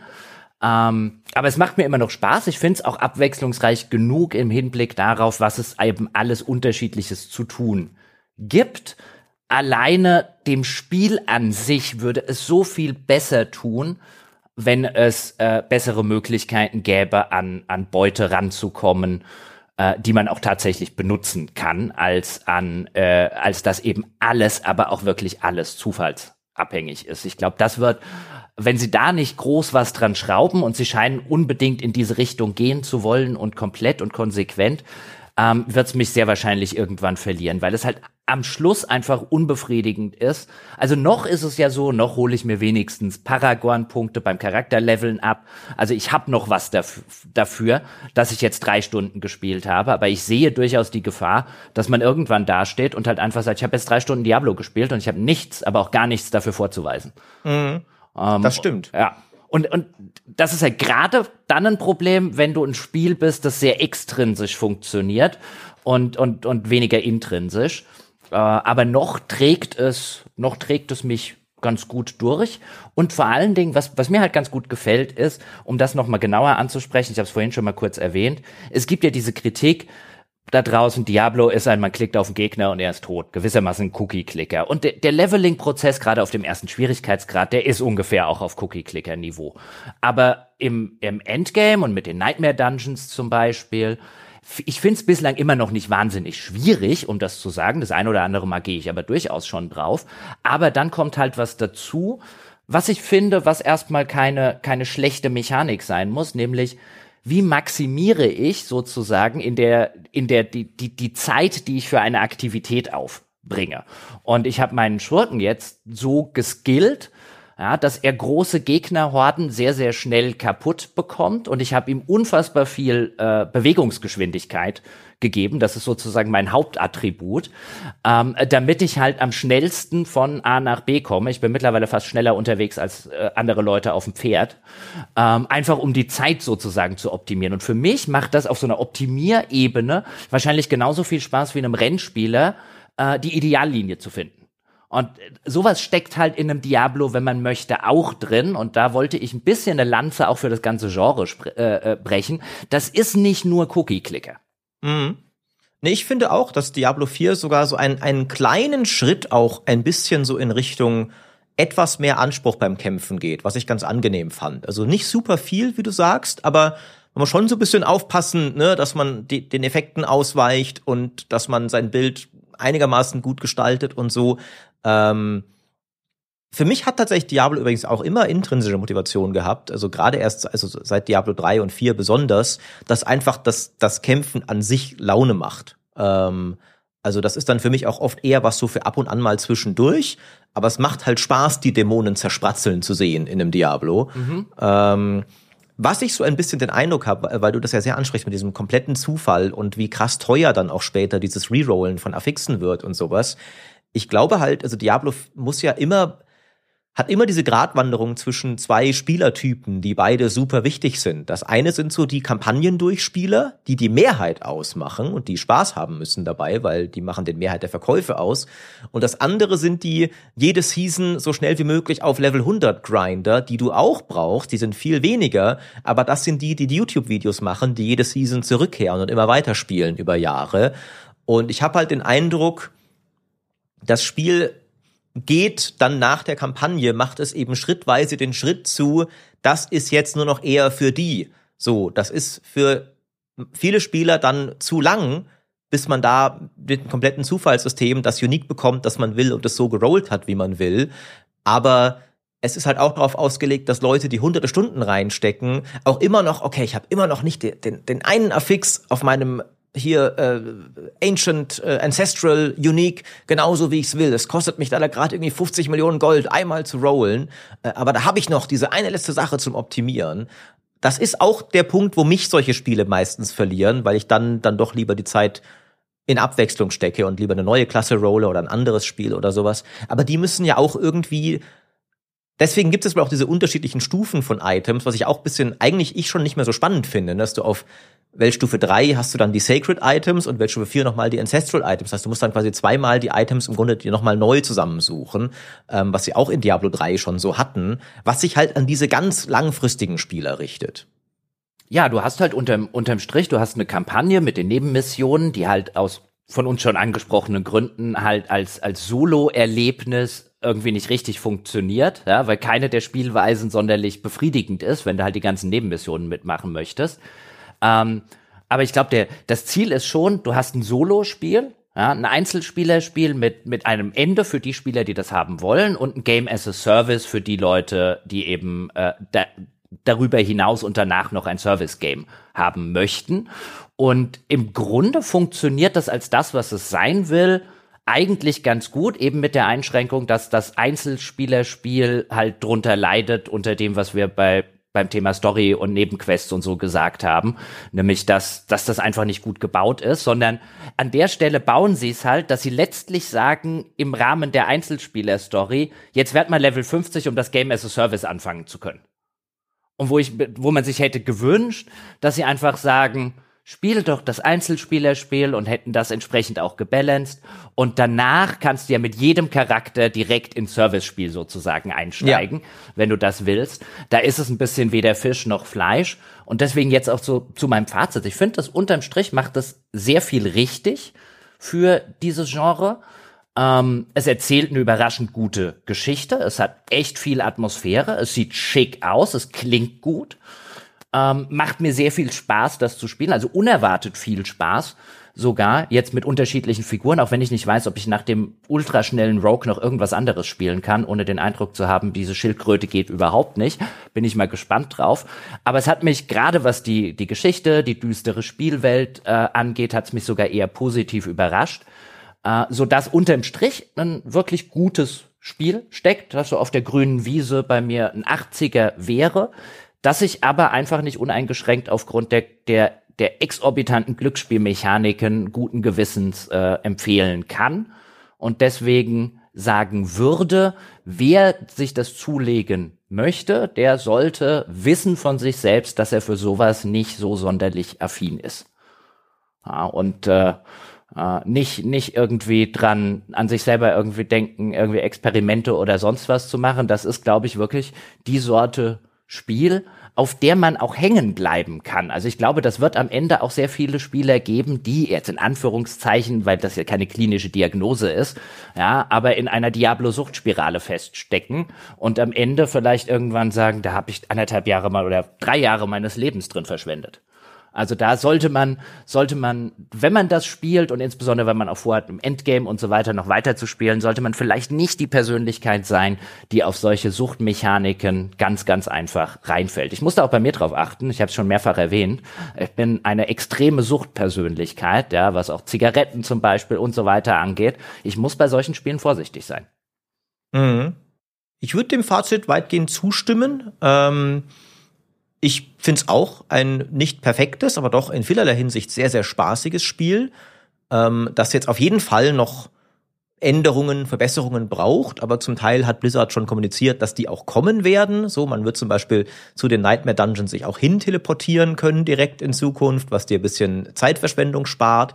Ähm, ich hoffe sehr, dass wir falsch liegen mit unseren Befürchtungen zum Shop. Also es würde mich wirklich freuen. Das ist, ich liege nicht gerne falsch, aber in dem Fall läge ich gerne mal falsch. Ich habe so ein bisschen die Befürchtung, irgendwann kommt das dicke Ende noch nach, früher oder später, so wie jetzt bei Overwatch halt zum Beispiel auch. Ähm, aber nach aktuellem Stand ist es ein spaßiges Diablo, eine starke ein starkes Fundament, auf dem man coole Sachen aufbauen könnte, das nach aktuellem Stand zwar übertrieben teuer, aber nicht invasiv monetarisiert ist. Ähm, und das ist ja eigentlich fast schon das Beste, worauf man hoffen konnte von Blizzard heutzutage. Ähm, es fühlt sich komisch an, mal wieder zu sagen, dass Blizzard hier doch in vieler Hinsicht abgeliefert hat, weil das haben sie lange nicht mehr. Aber mhm. ich finde, hier haben sie es erstmal. Und jetzt mal schauen, wie es weitergeht. Ja, das kann ich auch so unterschreiben. Übrigens, weißt du, was dringend gefixt gehört? Da habe ich aber nichts zu gelesen. Die Minimap. Die ist viel zu weit reingezoomt. Ja, und zu klein. Ja. Das haben, beschweren sich auch viele, vor allem, weil es ja die transparente Overlay-Map diesmal nicht gibt. Ähm, mhm. Was ich sogar irgendwo verstehen kann, weil eigentlich ist die ja ein komisches Prinzip, ne? Du hast ein schönes Spiel und spielst die ganze Zeit mit einer hässlichen Map komplett overlaid in der Mitte des Bildschirms. Ähm, ist bequem, hat sich etabliert im Genre, aber ich verstehe sogar, warum du als Dev sagst, es muss doch besser gehen. Ähm, aber diese Minimap aktuell ist es nicht. Nee, und ich, es wird. Ne? Ja. Die ist zu klein, zu nah. Ich, es würde sogar, ich glaube, mir wird sogar reichen, wenn du sie ein bisschen rauszoomen könntest, weil was du einfach aktuell hast, ist, du hast oben rechts eben die Minimap eingeblendet und die ist so nah rangezoomt, dass du wirklich nur deine unmittelbare Umgebung erkennst. Was bedeutet, dass wenn du eine Zone navigieren möchtest, von unten nach oben, weil oben das nächste Questziel ist, musst du ständig wieder die normale Map aufrufen ähm, gucken, wo du bist und so weiter und dir dann sozusagen einen Pfad merken, um dorthin zu kommen, weil sonst musst du die Map wieder aufrufen, weil eben die Minimap 0,0 zur, äh, zur, zur Navigation durch die Spielwelt taugt, weil es passieren kann, dass du in der Sackgasse landest oder dass du irgendwo falsch abbiegst, ähm, einfach weil sie zu nah reingezoomt ist und also da hoffe ich, dass sie das, das ist wirklich einer meiner größten Kritikpunkte, gut, dass ich den noch losgeworden bin, weil das nervt tierisch. Ja, nee, absolut. Ja. Also solche Sachen so, gibt viel so Quality of Life Zeugs, was echt noch verbessert werden kann.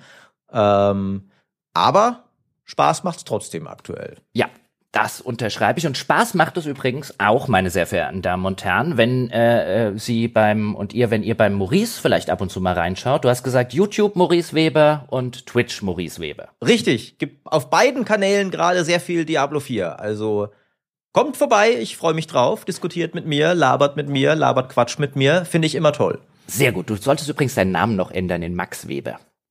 Dann sitzen keine Leute da und denken, wie schreibt man denn jetzt Maurice? Ja, es ist ein Problem, ich gebe es ja. zu. Meine Mutter hatte, es, es war wohl eine Überlegung zwischen Maurice und Willi. Bin eigentlich ganz froh, dass es Maurice geworden ist. Ach, Willi, wär, Willi Weber wäre natürlich echt leicht zu finden. Mm, ja, ja. Hm, nee, lieber nicht. Oh, dann könntest du Leute auch nicht mehr zu deinen Weberknechten machen. Ja, Geh weg, geh weg. Komm, mach noch Werbung für euer eigenes Zeugs hier. Maurice, vielen, vielen Dank, dass du dir die Zeit genommen hast, dass ja, du gerne. dabei warst. Das war mir wie immer, wenn du da bist, ein Fest. Ähm, vielen Dank an euch dort draußen, die ihr zugehört habt und äh, die ihr vielleicht sogar Unterstützer dieses Podcasts seid. Dann ein ganz besonderer Dank nochmal an dieser Stelle. Und wer das noch nicht ist, ja, der, äh, der kann das noch werden ja, und einfach noch viel, viel, viel mehr geile Podcasts wie diesen abgreifen für einen Fünfer im Monat. Äh, und zwar unter gamespodcast.de slash Abo. Dort könnt ihr Unterstützerin oder Unterstützer werden. Es gibt auf unserer Homepage gamespodcast.de auch einen kostenlosen Schnuppermonat mit Schnupperinhalten, den man sich anschauen und vor allen Dingen anhören kann. Ja, und wenn es euch nicht gefällt, könnt ihr auch innerhalb eines Monats wieder den, das Abo kündigen und habt kein Geld bezahlt. All diese Optionen existieren bei uns, weil wir uns sicher sind, die Inhalte werden euch ganz bestimmt gefallen. Sie sind nämlich sehr gut. Sehr gut ebenfalls ist unser Forum unter forum.gamespodcast.de. Wir nennen es gerne liebevoll das weltbeste Spieleforum, wo ihr mit uns und äh, anderen Hörerinnen und Hörern auf einem gewohnt hohen Niveau über dieses Spiel zum Beispiel, da gibt es einen langen Thread schon zum Thema Diablo, ja, wo es Leute super finden, Leute gar nicht so super finden, da könnt ihr drüber diskutieren und über alles andere, buchstäblich auch über Gott und die Welt. Nochmal vielen Dank fürs Zuhören. Wir hören uns nächste Woche wieder. Bis dahin.